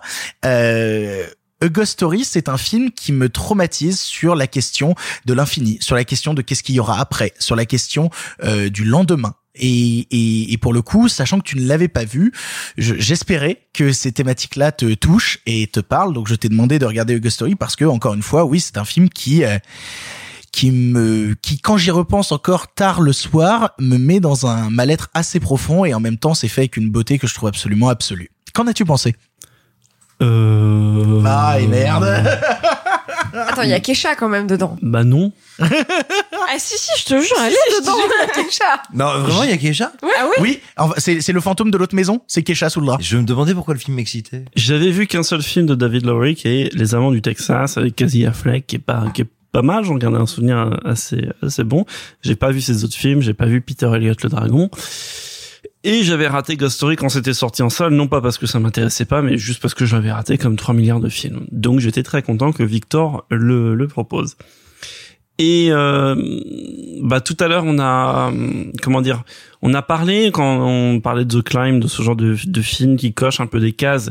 Et pour moi c'est un film qui coche beaucoup de cases de ce qu'on attend et de l'image qu'on a d'un film indépendant américain euh, euh, justement très arty très autoconscient de son côté arty très autoconscient d'être du, cinéma d'auteur très autoconscient de s'adresser à une élite etc etc etc tourné en tourné en 33 euh, euh, 1933 le format d'image pardon. Tourné enfin en format 4 tiers si vous préférez euh, avec euh, un, un rythme très lent exagérément lent exagérément exagérément lent pour et pourtant j'ai rien rien sur le les rythmes lents. Et et qui est un film qui pourtant est fondamentalement joli et fondamentalement beau dans ce qu'il raconte. Moi, je comprends que ça travaille sur la question de l'infini et le film est pas si bête dessus. Euh, C'est-à-dire qu'il a un discours sur l'être disparu qui, euh, par exemple, je trouve que les premières séquences où euh, on peut, on peut dire du coup que Casey Affleck bah- c'est le fantôme. Ah bah oui, le, on peut le- dire oui, qu'il oui, mort, c'est le principe on peut dire qu'il meurt et C'est pas un spoiler, c'est le principe. Il y a un film. couple avec Casey Affleck et Rooney Mara. Casey Affleck décède et revient en fantôme sous un drap et commence à hanter les lieux de la maison où il a vécu Et- avec et sa chair. tout le principe du film, c'est qu'on va être du point de vue du fantôme, qui est donc quasi Affleck sous un drap, qui accompagne et puis finalement va vivre d'autres choses que le présent. Exactement. Et les premières séquences où Casey Affleck étant fantôme revient dans, dans la maison de, de son couple, voit euh, Rooney Mara vivre sa vie, enfin ce qui lui reste de vie plutôt. Et oui, il y a un truc qui fonctionne sur le sur le manque, sur le désespoir, sur l'entre-deux mondes. Et ça, le film le met pas mal en scène. Puis on va pas se mentir, c'est joli aussi visuellement avec ce cette photo un peu comment dire, je dirais pas plate, mais il me manque un mot. Un peu euh, minéral, un peu désaturé. Ouais, exactement. Euh, C'est un métier. Hein. Bah, excusez-moi, mais dire de la merde pour de faux, c'est quand même pas facile. et mais, mais, mais le problème, c'est que ce genre d'objet qui est qui est conçu par des gens qui sont certainement tellement intelligents que euh, et que derrière il y a un 24 qui est un, un studio qui produit des films d'auteurs américains très exigeants, ex- enfin très exigeants, assez exigeants, etc. Et qui- cas, marqués comme des films marqués d'auteurs comme américains. et qui du coup ont le contre-coup ou parfois le risque d'être des films qui font cinéma. Et c'est là où pour moi je t'ai jamais entendu parler aussi lentement. C'est dire si tu t'en voilà. Non, non, mais c'est, c'est, c'est, c'est, c'est pour moi où c'est là où ça cloche sur le film, c'est que ça fait cinéma, c'est-à-dire que c'est un film où dès les premières séquences, je me retrouve propulsé en tant que spectateur. Je suis dans une salle, bon, en l'occurrence chez moi, devant un écran. Bon, oui, c'est beau. Oui, les cadres, mais, mais je vois l'artifice. Je vois d'un côté le film qui va chercher entre guillemets, et j'insiste sur les guillemets parce que Simon rappellera que ça n'existe pas, mais le naturalisme de la situation, des interactions des personnages, mais qui dessus applique un truc qui me paraît au fond tellement euh, comment dire tellement artificiel. Instagram. Tellement construit. Tellement j'aimerais pas dire instagrammable parce que c'est tellement toujours la critique en fait. facile et que le cinéma instagrammable tu vois. Moi quand on voit American Honey aussi on se dit ah c'est du cinéma Instagram mais mais mais, mais c'est un très bon film. Mais donc c'est pour ça que je me méfie- j'y ai pensé hein, au cinéma Instagram mais je me méfie de cette expression. Et, et donc voilà. Et donc c'est un film qui m'a tenu profondément à distance et moi et, et là où entre guillemets mais vous pouvez pas le savoir mais pour moi là où vous faites une erreur en pensant que ça peut me plaire c'est que moi Ah non, si tu veux dire que tu es mort depuis longtemps et qu'on sait que tu es un fantôme, oui, je, c'était un des, un non, des non, mais c'est juste que moi, euh, si vous voulez, pour moi, c'est un film qui me paraît pro- profondément cérébral en fait, et que mm, moi, j'aime pas les films. Enfin, c'est pas que j'aime pas les films cérébrales, c'est que ça m'intéresse pas. Et moi, j'aime les films qui viennent. Vous regardez mes films préférés, c'est les films qui viennent des tripes. Et même quand je regarde Théo Angelopoulos, hein, qui a fait un de mes films préférés, Le Regard du Lys, c'est du cinéma qui vient des tripes. C'est pas cérébral, surconscient, hyper conscient, comme l'est ce film-là. Ah, Et, et pour le coup, tu déconnes, mais justement, pour moi, c'est un film qui vient des tripes. Parce Moi, que c'est un bah, film viscéral. C'est un film, si ça. tu rentres dedans, il vient te saisir l'âme. c'est- Genre, c'est un il- film il- qui est fait par des gens qui sont trop conscients pour Ah, que mais, ce soit. mais, mais c'est suis très même pas intéressant ce que vous d'accord. dites. Moi, moi, je considère que c'est un film très cérébral, mais je, je suis d'accord avec Marc. Le, la conscientisation ou la réflexion au cinéma est quelque chose qui m'emmerde. Ce qui m'intéresse dans ce film, c'est que j'ai le sentiment, et moi, je considère Ghost Story comme un film purement cérébral, mais un film qui l'assume et qui essaye de le penser en termes de mise en scène. Et ben, et ben, c'est très drôle parce que justement pour moi c'est l'inverse. En fait, je me dis que ce genre de réflexion cinématographique, ce genre de réflexion sur ces thématiques-là et les pousser aussi loin dans un film, ça peut venir que de quelqu'un qui est traumatisé par tout ça, qui vraiment a, a, a, tellement conscientisé tout ça que le Ah bah, truc tu le viens le dire. tu viens de le dire. non, non, non, non, et non, non, laissez-moi terminer. Qu'il a, que ça l'a tellement bouffé, que ça l'a tellement rongé, que c'est tellement un truc qui le dévore de l'intérieur qu'il a besoin de le dégueuler sur la pellicule, qui, qui te balance tout ça en disant regardez à quel point, genre j'ai peur d'être ça, j'ai peur d'être ce fantôme, j'ai peur de, l'infini, j'ai peur je te du dis ça en adorant le film. Je te dis ça en adorant le film. Mais je te dirais, et ce qui est un peu la la même facette, euh, enfin, plutôt l'autre facette de la même pièce que que notre que notre camarade Marc, c'est que si tu veux, moi je trouve le film extrêmement intellectuel. C'est souvent quelque chose qui m'embête, mais il me semble que là tout d'un coup, le film l'assumant tellement, le film se positionnant comme tiens bah oui, je suis la réflexion terrible, triste et bouleversée d'une âme en peine. J'accepte, j'accepte cette, euh, Après, j'accepte cette a- équation. après peut-être que étant moi-même rongé par tous ces questionnements-là, cette peur du lendemain, cette peur de l'infini, cette peur de tous ces trucs-là. Je suis pas moins rangé que. Victor, c'est banal. Victor, c'est banal quand même. Non, c'est pas, pas particulièrement Non, banal. la peur du néant, c'est banal. Alors, je l'ai vu avec quelqu'un en salle qui est sorti de la salle en me disant j'en ai tellement rien à foutre de ce qu'il me raconte, on en a rien à foutre du lendemain, on avance et on se tait. Je l'ai vu avec quelqu'un qui m'a dit ça en sortant de la salle et, et je, je l'ai vraiment j'ai vraiment vécu sa, sa sa réaction comme un rejet parce que je me suis dit mais en fait le truc me parasite tellement l'esprit que que j'ai pas besoin de le conscientiser moi-même. C'est-à-dire je le vois, ça m'évoque instinctivement des choses où j'ai pas besoin moi-même de rentrer dans une démarche cérébrale tellement le truc me Oui, trauma. mais, mais là, là, tu parles encore de- d'autre chose, du fait que beaucoup de spectateurs, on va pas leur reprocher, hein, chacun son rapport et son choix au médium cinéma, mais que pour beaucoup de spectateurs, la temporalité est une douleur. Le fait de sentir le temps, de sentir le silence, oui. de voir Rooney Mara bouffer une tarte pendant deux minutes. J'adore cette scène. Ah, mais moi aussi, la je scène trouve dure que c'est 4 une- minutes 30. Ah mais je trouve que c'est une scène sublime. Mais tout d'un coup, pour beaucoup de gens, le fait d'avoir à subir le temps est une douleur. Attends, dernière chose, et après je, je sais que Sophie va en parler. Dernière chose, c'est que c'est ça qui m'étonne, c'est que moi j'aime l'emmerdement au cinéma. Par contre, j'aime j'aime euh, ce truc absolument méta qui est de s'emmerder avec des personnages qui s'emmerdent. C'est pour ça que je trouve que Winter Sleep euh, est un immense film euh, et que pourtant je me suis vraiment emmerdé. Il y, a y avait un blog qui avait fait un très bel article sur pourquoi les cinéphiles aiment bien s'emmerder au cinéma. Et tu je ne raison, oui. Très, retrouve plus, article. mais tapez euh, les cinéphiles emmerdement, vous tomberez dessus. Euh, mais bref, et, et, et qu'il a, euh, c'est, euh, comment dire là, je me suis senti à distance avec le, le réalisateur qui, qui me poussait à distance avec son balai, qui dit tu restes à distance, tu regardes mon beau film Instagram. Je l'ai quand même dit, c'est pas bien. Mais non, mais ceci dit, ta métaphore est très bonne. Mais j'ai ne pas être d'accord, je trouve que ta métaphore mais est tu vois, et, et quand tu as enfin toute cette scène, à un moment, alors il y a un truc qui est assez bien fait dans le film, c'est les ellipses. Euh, mais tu, tu as toute cette scène un moment, avec d'autres occupants de la maison où il y a une fête, et il y a tout un autre discours sur un personnage qui part sur l'univers, etc. Et là, évidemment, tu parles le truc cérébral, c'est surécrit, qui, qui- qui est une impro d'un auteur américain justement. Oui, mais ça, je m'en fous. Malheureusement, en fait, c'est que je ne sais pas qui c'est ce type-là. Je vois juste le film part dans une autre direction qui est profondément cérébrale, donc on rajoute une couche. Alors qu'en plus, après, il va se passer derrière des trucs encore entre guillemets plus ouf, et que ça m'a tenu à distance. Donc maintenant, je suis condamné à dire que le film, en fait, je peux même pas vous dire si c'est bien ou pas bien. En fait, je ne peux que, et j'aurais dû me- presque m'en tenir à ces trois quatre pauvres mots qui sont qu'en fait ça m'intéressait fondamentalement pas et c'est terrible à dire Ça me parce fait que- super mal. non mais c'est terrible à dire parce que c'est le moment où tu conscientises les limites de ta tu conscientises les limites de ta cinéphilie c'est que ça ne m'intéresse fondamentalement pas Est-ce que j'ai trouvé les limites de ta Mais il y en cinéphilie, a plein, Marc il y en a plein. Je, je, je, je pensais que tu étais la personne qui avait la cinéphilie illimitée. mais non il y a plein de trucs mur, il sans y a plein de frontières. trucs sur lesquels je suis fermé d'esprit ou machin et là non tu vois ça ça passait pas Et pour le coup, bah, euh, c'est inattendu, mais je vais laisser Sophie conclure sur A Ghost Story. Il se trouve que j'ai vu ce film vraiment 20 minutes après l'annonce d'un décès dans ma famille. Donc imaginez un film qui vous parle pendant 1h30 de la mort quand tu sais qu'il y a des personnes autour de toi qui vont finir dans un cercueil, c'est pas très agréable. Et pourtant, ce film est d'une douceur. J'ai jamais vu un film aussi doux et aussi triste et aussi mélancolique. Et je suis d'accord, il est surintellectuel, surintellectualisé. Et j'aime beaucoup en fait moi les, les, les films un peu pompeux euh, qui viennent un petit peu euh, titiller le, le cérébral.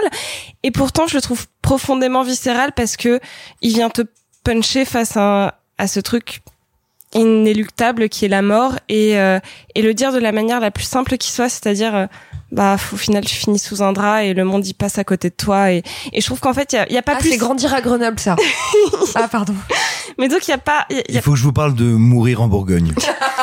Mais donc juste un, un, film, oui, on peut on peut euh, discuter. Il y a tous les philosophes du monde qui ont parlé de la mort et au final juste dire que euh, le temps passe à côté de toi, c'est peut-être la phrase la plus fin, la plus simple du monde et je trouve que euh, David Laurie l'a fait de la plus belle des manières.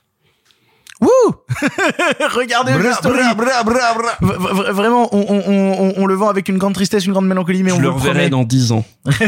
non, sérieusement, je le reverrai dans 10 ans. Eh ben, j'ai hâte que tu le revois. Quand je l'aurai oublié, je le reverrai. Et si jamais vous n'avez jamais vu A Ghost Story, bah personnellement, je vous le conseille. C'est sûrement un des un des films de cette décennie que je trouve les plus fous et qui m'a le plus traumatisé. And maybe the whole world will remember you, or maybe just a couple of people, but you do what you can to make sure you're still around after you're gone.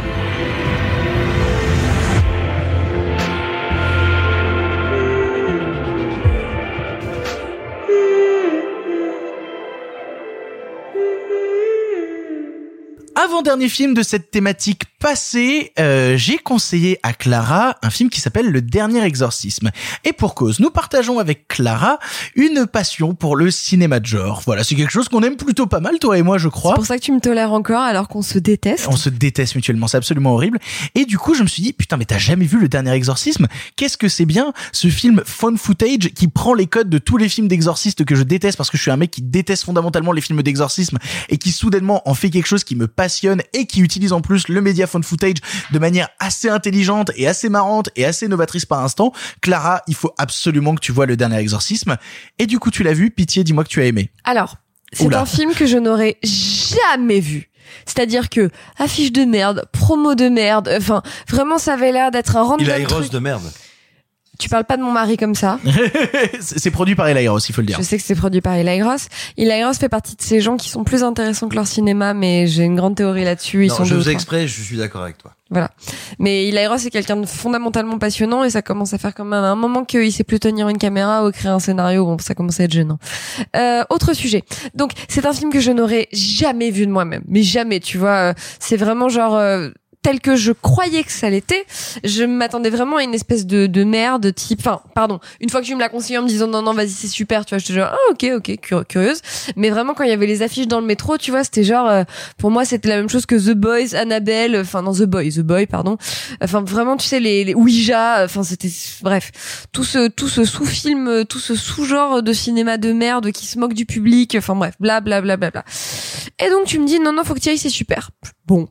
Tu vois, en plus, ça a ma qualité préférée au cinéma, à savoir, ça dure 1h20. Merveilleux. Euh, Alors, alors des fois c'est moins long et c'est très bien. Cette blague ne s'arrêtera donc jamais. Pitié qu'elle ne s'arrête jamais. Euh, contrairement à toi. Bref. euh, et donc, c'est génial. Ah, quel bonheur. C'est génial. Euh, Et le film, et le film, c'est comment le film est génial. Euh, c'est dans tout ce que ça a de plus noble un film du samedi soir. Mais vraiment, je le dis avec euh, tout mon amour. Je comprends pas pourquoi ce film s'est pas baladé plus en festival. Pourquoi est-ce qu'il a été euh, balancé euh, directement en salle? Alors, est-ce que, si je puis me permettre une Bien sûr. légère parenthèse, euh, c'est con à dire, mais ayant 5-6 ans de plus que vous, euh, en fait, je pense qu'il a pas du tout passé cette barrière de génération, mais nous, quand le film est sorti, ça a été un petit phénomène. Il a été énormément euh, commenté, discuté sur les sites internet de l'époque, sur Mad Movies, sur écran large. En revanche, je pense que c'est un film qui n'a pas du tout passé véritablement cette barrière du réseau social. Il est arrivé un petit peu avant et il ne l'a pas passé, mais il faut pas croire qu'il n'a pas été remarqué. À l'époque, il a été remarqué. Et, et justement, moi, je l'ai vu à l'époque parce que Mad Movies en disait beaucoup, beaucoup de bien. J'achetais tous les Mad Movies à l'époque et je suis tombé dessus et j'ai, ils m'ont, ils m'ont dit, vas-y, fonce, fonce, fonce. Et je me suis pris une bonne grosse tartasse dans ma Alors gueule. que moi, j'étais une grosse amatrice déjà de cinéma de genre et d'horreur et machin. Et je te dis, vraiment, l'image que ça me donnait, c'était qu'est-ce que c'est que ce film de merde? Bref, on s'en fout. De quoi ça parle?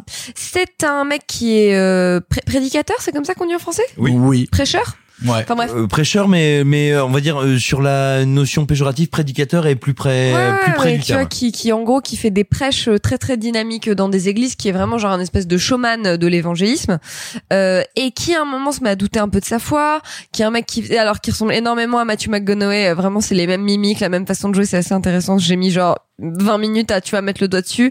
Et j'étais genre ah Matthew McConaughey. Euh, rigolo pour ça. Pardon le micro. Euh, donc et ce mec là à un moment a des doutes sur sa foi euh, pour une série de raisons. Et il te raconte qu'il pratiquait des exorcismes parce qu'on est euh, dans une certaine frange des États-Unis euh, un peu Bayou un peu Louisiane un peu truc comme ça. Que donc du coup il, il a une très jolie phrase à un moment où il dit euh, ici l'histoire et le folklore c'est la même chose tu vois. Et je me rappelle plus de la phrase exacte mais il y a toute une réflexion assez jolie là-dessus et donc il dit voilà en fait on arnaque ces pauvres gens. Euh, en plus il y a un, un fait divers à ce moment-là qui est qu'un gamin est mort pendant un exorcisme. Donc il dit je vais aller avec une équipe de télé donc fan footage. Je vais aller avec une équipe télé, on va faire un documentaire pour montrer que les exorcismes c'est un peu bidon. Bon, et il ouvre une lettre au hasard qui lui demande de venir exorciser une gamine et ils y vont euh, dans une ferme euh, au fin fond du trou du cul du bayou. euh, voilà, bon bref, ça et, commence et comme tout ça est en fond de footage, il faut et le tout dire. ça- tout est à 100% des images sont en fond de footage. C'est un documentaire. On vous vend un documentaire euh, sur ce mec qui se met à avoir des remords un peu sur sa foi et sur ce qui son gagne-pain qui est de ce qu'il ce dont il a l'impression un peu à ce moment-là d'escroquer les gens sur leur foi et bon bref. Donc voilà, il fait un documentaire pour essayer de montrer un peu ça. Et, euh, et ils arrivent donc dans cette famille où t'as eu la maman qui est décédée l'année d'avant et où t'as le père qui essaie tant bien que mal d'élever ses deux gamins et tu sens déjà que le père il est un peu rigide tu vois c'est à dire qu'il t'explique que euh, bon d'abord euh, il a enlevé sa gamine de l'école pour lui apprendre que les choses bien euh, du, du, du- qui respectent bien Dieu et puis ensuite il l'a enlevé du cateau parce que le cateau c'était quand même un peu des punks tu vois donc tu fais ouh, ouh. On sent qu'il a pas grandi en Auvergne. enfin bon voilà et donc du coup il y a cette gamine qui donc serait la possédée qui est euh, la douceur incarnée. Elle est trop mignonne évidemment l'actrice est castée exactement pour ça. Et euh, et voilà. Et là ça part. Et là ça part et c'est le moment où en général on s'attrape par le bras avec Sophie on fait ça va chier oui! Ça va chier! Oui! Euh, et ça chie. Oh là là, ouf. J'aimerais Euh, tellement voir ça. Non, non, Bah, viens au bif l'année Viens au- prochaine. On va pas te le dire. Euh, non, non, c'est fabuleux. C'est-à-dire que c'est un vrai film de petit malin. C'est un vrai film très généreux avec son public et c'est un vrai film qui comprend les codes euh, pour leur mettre des pichenettes. Donc voilà, il y a un vrai truc de petit malin sale gosse qui fonctionne vraiment de bout en bout et qui n'arrête pas de te faire tu l'as pas vu venir hein tu l'as pas vu venir hein tu l'as pas vu c'est génial c'est génial vraiment tu vois je, je, je m'attendais pas à autant aimer il y a un, il y a un triple climax euh, comme chez votre réalisateur préféré euh, bref Moi, moi, Simon Rio. Simon Rio. Triple climax, Simon Rio. ça tu vas essayer de nous l'inceptionner euh, le film arrête pas de changer de point de vue etc enfin de pardon de de de faire des virages de narration et de style. Euh, les personnages sont très en doute. Euh, ça va dans une direction et hop, ça rechange de direction. Hop, ça rechange de direction. C'est génial. C'est génial. Enfin, je veux pas Ah non, vous le oui, spoiler parce que. Oui, je veux que vous le preniez. Je veux que vous vous le preniez dans la gueule autant que moi. Mais tu vois, genre quand le film premier climax, deuxième première résolution, deuxième résolution, oh, troisième oh, troisième résolution. Oh, oh, oh, oh, oh. Mais vraiment, Je sais, pensais que vous aviez fini, monsieur film. non mais exactement. Tu sais vraiment j'étais j'étais alors je l'ai vu sur un écran parce que bon bref le- je l'ai vu sur un écran d'ordinateur tu sais dans le noir dans une maison de vacances euh, un après-midi où il faisait trop chaud et tu sais vraiment je riais de joie toute seule devant cette dernière scène qui est vraiment qui part en, en pantalonnade totale où j'étais genre oh les cons oh les c'est super Et, et pour le coup, euh, sans, sans spoiler nécessairement, moi, il y a une scène dont je me rappelle vraiment, mais très, très, très, très, très, très fort, tellement elle m'a terrifié. C'est une scène où un certain personnage récupère la caméra du documentaire pour faire un peu ce qu'elle veut avec. Ah, cette scène, me... hein. ah, cette scène me met pas bien. c'est très rigolo Cette scène me fout au fond du fauteuil, c'est ah, vous terrible. me teasez tellement, moi Non, qui non, l'ai pas super. vu, genre, j'aurais voulu le voir avec toi du coup. Ils ont vraiment raison. Non, non, je suis d'accord super. avec eux. Et alors, si vous vous demandez c'est quoi en fait le, les sujets, parce que tu vois là, on n'a pas un exercice machin, ça parle, euh, euh, ça parle des familles dysfonctionnelles, ça parle de puberté, ça parle de toute puissance féminine. Tu vois, ça parle du féminin sacré aussi. Ça parle des mythologies, ça parle des légendes, ça parle des croyances, ça parle de tout ça et d'une bonne façon. C'est-à-dire que moi, alors dans un vraiment c'est un peu l'autre pendant euh, 21e siècle fond de footage machin et redneck de The Witch il y a un Ah. truc Mais tu as absolument il raison. y a un vrai truc Tu as absolument raison Mmh. et ça traite et ça traite la mythologie avec le même sérieux et la même foi. Et zéro thune. et, et zéro thune alors je sais pas ce que donne le 2 puis le 3 Alors, je n'ai jamais voulu voir le 2 tellement le 1 m'avait cassé la Non, gueule, pour être honnête. Euh, alors j'ai vu le 2 et à un moment j'ai dit tiens je vais reprendre du Boppers. De l'intelligence. Ouais, c'est ça. De- beaucoup mais, d'intelligence. euh, mais non, non, euh, c'est super, c'est super. Ah, et il y a un, il y a un truc, c'est vraiment un gimmick du film, mais en fait, le, le personnage euh, de la de la jeune femme, j'ai fini, hein, Victor. Je vois Victor qui regarde le chrono Ah non, pas, avec inquiétude. Euh, le personnage donc de la jeune fille euh, gros guillemets possédée. En fait, donc elle est trop mignonne. Elle porte des, des, elle est habillée comme dans The Virgin Suicides, tu vois, avec des espèces de thé d'oreiller. Et euh... non, tu vois. Je vois parfaitement. Voilà. Et tu vois, et elle porte des espèces de mocassins de merde. Et, euh, et elle se tourne vers la nana qui est donc la journaliste, quoi, qui, qui accompagne donc le prédicateur qui fait le documentaire. Et elle a une paire de Doc Martens rouges. Et elle lui dit, ah, elles sont trop cool tes Docs. Et là, la meuf dit, bah attends, tiens, prends-les, prends-les. Moi, j'ai d'autres chaussures dans la voiture, etc. oui. Non, non, trop. Non, non, non, non, non, non, oui, pardon. Euh, on coupe. Non, je veux dire, je, je voulais souligner le côté gentil, genre, mais oui, bien sûr. Non, c'est ça, tu vois, elle lui donne ses docs et en fait, du coup, tout le reste du film, le personnage a sa robe qui est une tête d'oreiller et des Doc Martens rouges. Et en fait, je trouve que ça, ça donne vraiment un, un look. Il y a vraiment une allure, tu vois, de ces godillots. Tu vois, il y a un truc un peu Emily the Strange. Enfin, c'est trop cool. Ah, mais un, les Doc un Mar- peu Lydia dans Beetlejuice, tu vois, il y a un truc un Mm. peu... Ah, mais les Doc Martens, c'est une valeur sûre de toute manière. mais on va non, pas mais se là, ça rend hein. hyper bien. Il y a vraiment un truc visuel de cette paire de Doc Martens avec cette gamine habillée euh, tu- comme une amiche, quoi. Moi qui ai pas vu le film, à quel âge à peu près euh, Genre 12-13 ans? Oh, elle, elle- ouais, elle, elle a- elle a Non, 14-15 ans. ouais. 14, 15, ouais. J'étais pas loin. hein. Non, non, non, mais elle est, elle est pas, elle est pas, elle est vraiment, c'est une jeune femme. Ok. C'est pas, c'est pas une enfant.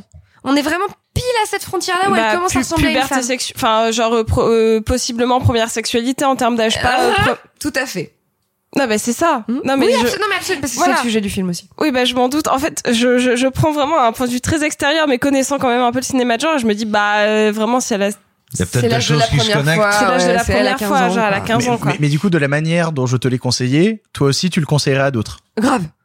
Ah, À moi Bien sûr. Non, non, mais c'est-à-dire que moi, c'était, tu sais, le...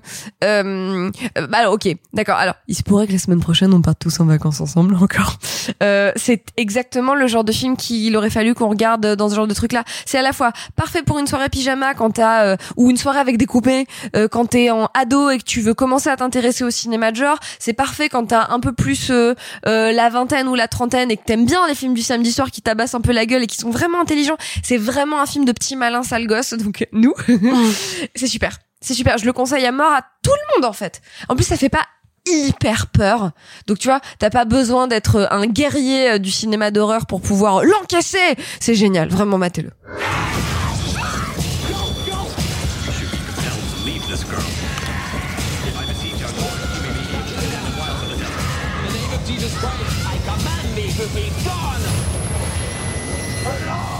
Dernier film du passé, Simon, cette semaine, je t'ai conseillé de regarder La Vengeance, réalisé par Morsay. Il y a plusieurs raisons derrière ce choix. En fait, véritablement, il y en a deux. La première, c'est que n'ayant conseillé que des films de grande qualité à tous les gens autour de cette table, j'avais envie de, d'un Joker. J'avais envie d'un Joker, d'un truc un peu rigolo. En tout cas, un film que, par exemple, tu vois, j'ai noté 10 sur 10 sur Sens Critique. Tellement, oui, le film est raté, mais me fascine. C'est le rappeur Morsay qui a réalisé son long métrage qui s'appelle La Vengeance, avec zéro thune, mais beaucoup d'envie et euh, et une histoire vraiment over the top et des punchlines qui sont débiles et qui sont célébrées dans euh, un nombre incalculable de YouTube poop sur Internet. Et du coup, j'avais très très envie, ça c'est ma deuxième raison, d'entendre la verve légendaire de Simon s'exprimer sur La Vengeance de Morsay, film que je revois assez souvent parce que le truc me le truc me fascine. Je trouve ça, euh, je trouve ça c'est elle est tellement loin comme long métrage que ça en devient merveilleux. Du coup, Simon, qu'est-ce que tu penses de La Vengeance de Morsay Eh ben, je vais peut-être t'étonner, mais moi, je vais pas faire de la verve à la con, je vais pas faire de la blague débile. Waouh. Euh, alors plutôt, je vais en Ça faire sera une. bien la première fois en trois heures d'émission. Non, trois ans d'émission.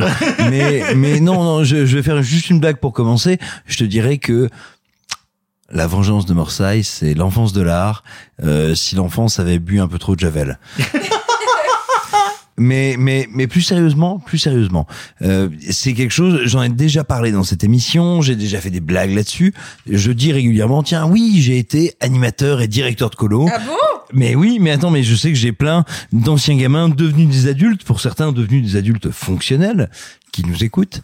Et en fait, quand je quand je vois le film de Morsay, il y a deux choses qui me frappent. Il y a une première, c'est que quand bien même ils ont pas de pognon, quand bien même les dialogues sont dégueulasses, quand bien même la photo est horrible, quand bien même tout est cramé, c'est-à-dire que visuellement c'est moche, il y a personne pour penser la lumière, pour penser comment on le fait. bah mine de rien, il est toujours en train de se dire tiens, ma caméra bouge, lui est au premier plan, lui est au second plan. Oh, je peux pas faire de balance de focus, je peux je ne peux pas travailler ma focale, mais en tout cas, c'est comme ça que ça se passe. Ça c'est un truc qui me frappe. Il y a un deuxième truc qui me frappe énormément dans son film, mais énormément, c'est que très régulièrement, au milieu de son intrigue de son intrigue dégueulasse parce que son intrigue est débile, eh ben il attrape tiens, le petit gars qui est dans ce bar, il lui fait, il le fait parler. Et il le fait parler face cam pour dire, bah tiens, moi je suis le petit mec qui a une dent et, et qui est là. Euh, tiens, moi je suis le type qui est à côté et qui trouve Morsaille sympa. Et en fait, il, il raconte du quotidien, notamment avec le personnage du SDF. oui, euh, mais mais mais en fait, ce que je veux dire, si tu veux, c'est que ce film, dont il est très très facile de se moquer comme un nanar, mais un nanar, c'est un film qui a une grande ambition et qui fait n'importe quoi. Le film de Morsaille, c'est un film qui a infiniment de problèmes, qui est un film d'un petit mec qui veut euh, qui veut grossir les bras, qui veut dire genre oh là là, je suis là. Mais c'est un film qui attrape la réalité, mais vraiment la réalité du quartier dans lequel il est tourné, du coin dans lequel il est tourné. Et moi, je peux vous le dire parce que j'ai grandi, alors pas là où il est tourné, mais juste à côté à Saint-Ouen et littéralement là où il vendait les DVD. Euh, il y a une simplicité, une tranquillité dans la manière de dire tiens on va attraper le quartier et par exemple moi je peux vous dire dans les gens à un moment qui jouent les flics qui jouent les flics qui les qui les attrapent qui les emmerdent j'ai reconnu des gens de Saint-Ouen que je connais. Et il y a une chose qui est très belle si vous voulez c'est que c'est un film de bourrin de bourrin débile. On pourrait dire tout ce qu'on veut vraiment. Il y a il y a matière à s'en moquer hein. Bah vous savez quoi? Les cinq premières minutes du film après après lesquelles les personnages se font arrêter on va suivre absolument toutes les étapes de leur incarcération. Et elles sont et elles sont écrites et jouées par des gens qui sont un peu paumés là-dedans et qui le font pas bien mais on a vraiment tiens ça c'est la comparution immédiate. Tiens ça c'est le dépôt. Tiens ça c'est machin. Et en fait dans la naïveté et dans et dans on pourrait dire la simplicité du film, moi je trouve qu'il y a une beauté, une joliesse et une volonté d'attraper l'endroit dans lequel il vit que je trouve absolument bouleversante. Et je le redis, moi qui ai tourné beaucoup de courts-métrages avec des gosses et avec des ados que j'aime et que j'ai aimé du fond de mon âme, j'ai l'impression qu'il a fait quelque chose de ça. C'est-à-dire que il y allait avec tout son cœur et il allait filmer là où il vit, comment il vit, comment ça se passe, comment en tout cas comment lui le vit. Attention, je suis pas en train de vous dire c'est un bon film. Oh, qu'est-ce que c'est merveilleux. Oh là là, il y a des petites fulgurances. Absolument pas. C'est un espèce de nanar ou de Z, si on veut, mais qui est tourné par quelqu'un qui est qui est pas en train de déconner, qui est pas en train de jouer, Qui est sincère. pas- Ah non mais qui est pas en train de faire semblant. Et je vais te dire un truc tout bête, il y a plein de dialogues qui ne fonctionnent pas, il y a plein de scènes qui n'ont pas de sens, mais où tout d'un coup, il filme quelque chose que personne d'autre ne filme. Et il y a un truc qui est très très beau dans ce que lui fait, vraiment, c'est qu'il y a plusieurs séquences où il se filme comme le cave. Ce qu'on appelait dans les films, euh, vraiment dans les films d'Audiard, dans les films de jadis, le blaireau, le cave, le doulos. C'est-à-dire qu'il se filme comme le mec qui dit genre, ah, mais moi, je suis un gros bourrin. Et puis il y a deux types qui arrivent qui font, ah ouais? Ah ouais, non, pas trop. Bah, bah, c'est- C'est-à-dire que lui joue le bourrin face à Zeref qui lui, par contre, est beaucoup plus posé et lui dit arrête tes conneries mec, euh, faut qu'on sorte de, de, de, de ce truc-là quoi. Oui, mais, mais, mais, mais surtout, au-delà de tout, si tu veux, euh, c'est un film qui a, encore une fois, infiniment de défauts, mais qui est un film qui est raconté par des gens qui, mais qui mettent leur trip sur la table. Enfin, si je veux, moi, quand je vois le film, je me sens tout petit, hein. C'est le film de gens qui mettent leur trip sur la table.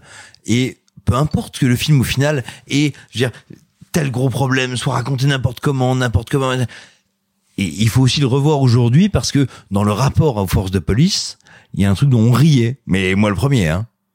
Tout à fait. Moi le premier. Un truc dont je riais à 5-6 ans sur, oh, ça va, euh, oh, ça va, il montre les flics euh, sous un regard un peu terrible.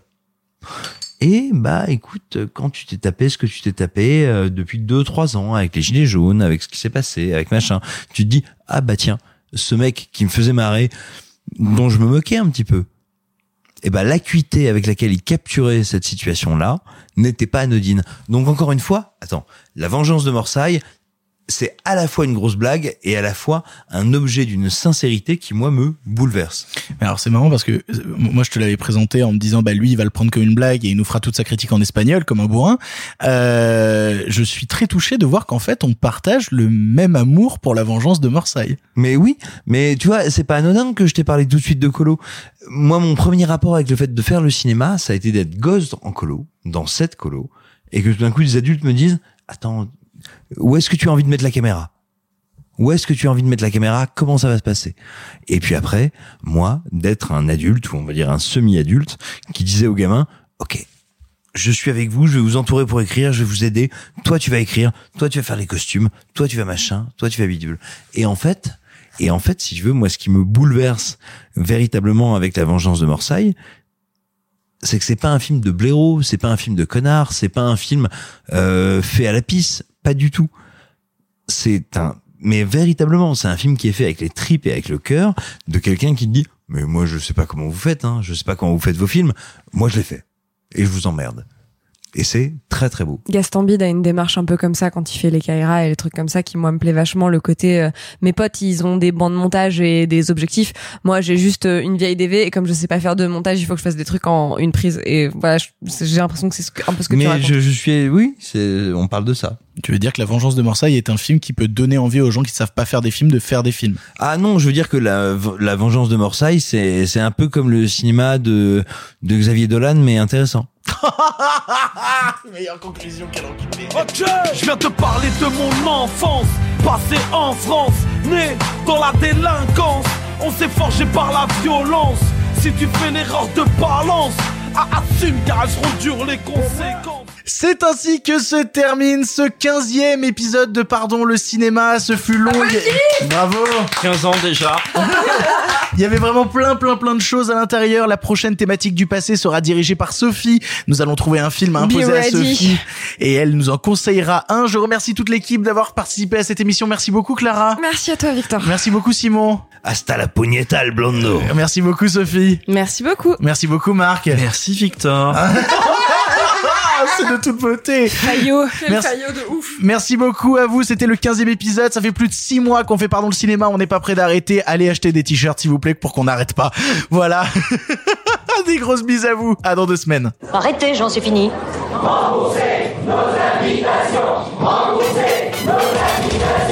Qu'allons-nous faire par Osiris Mais il se débrouille Une relève toutes les deux semaines, il me faut pas deux quand même Le cinéma fait de toi un bon gamin et que c'est quoi? Maintenant c'est fini, va falloir rentrer. Je vais aller me faire une toile. Ok, amusez-vous bien tous les deux. Bon, ça j'y compte. Bonne soirée. Merci. Have a great evening.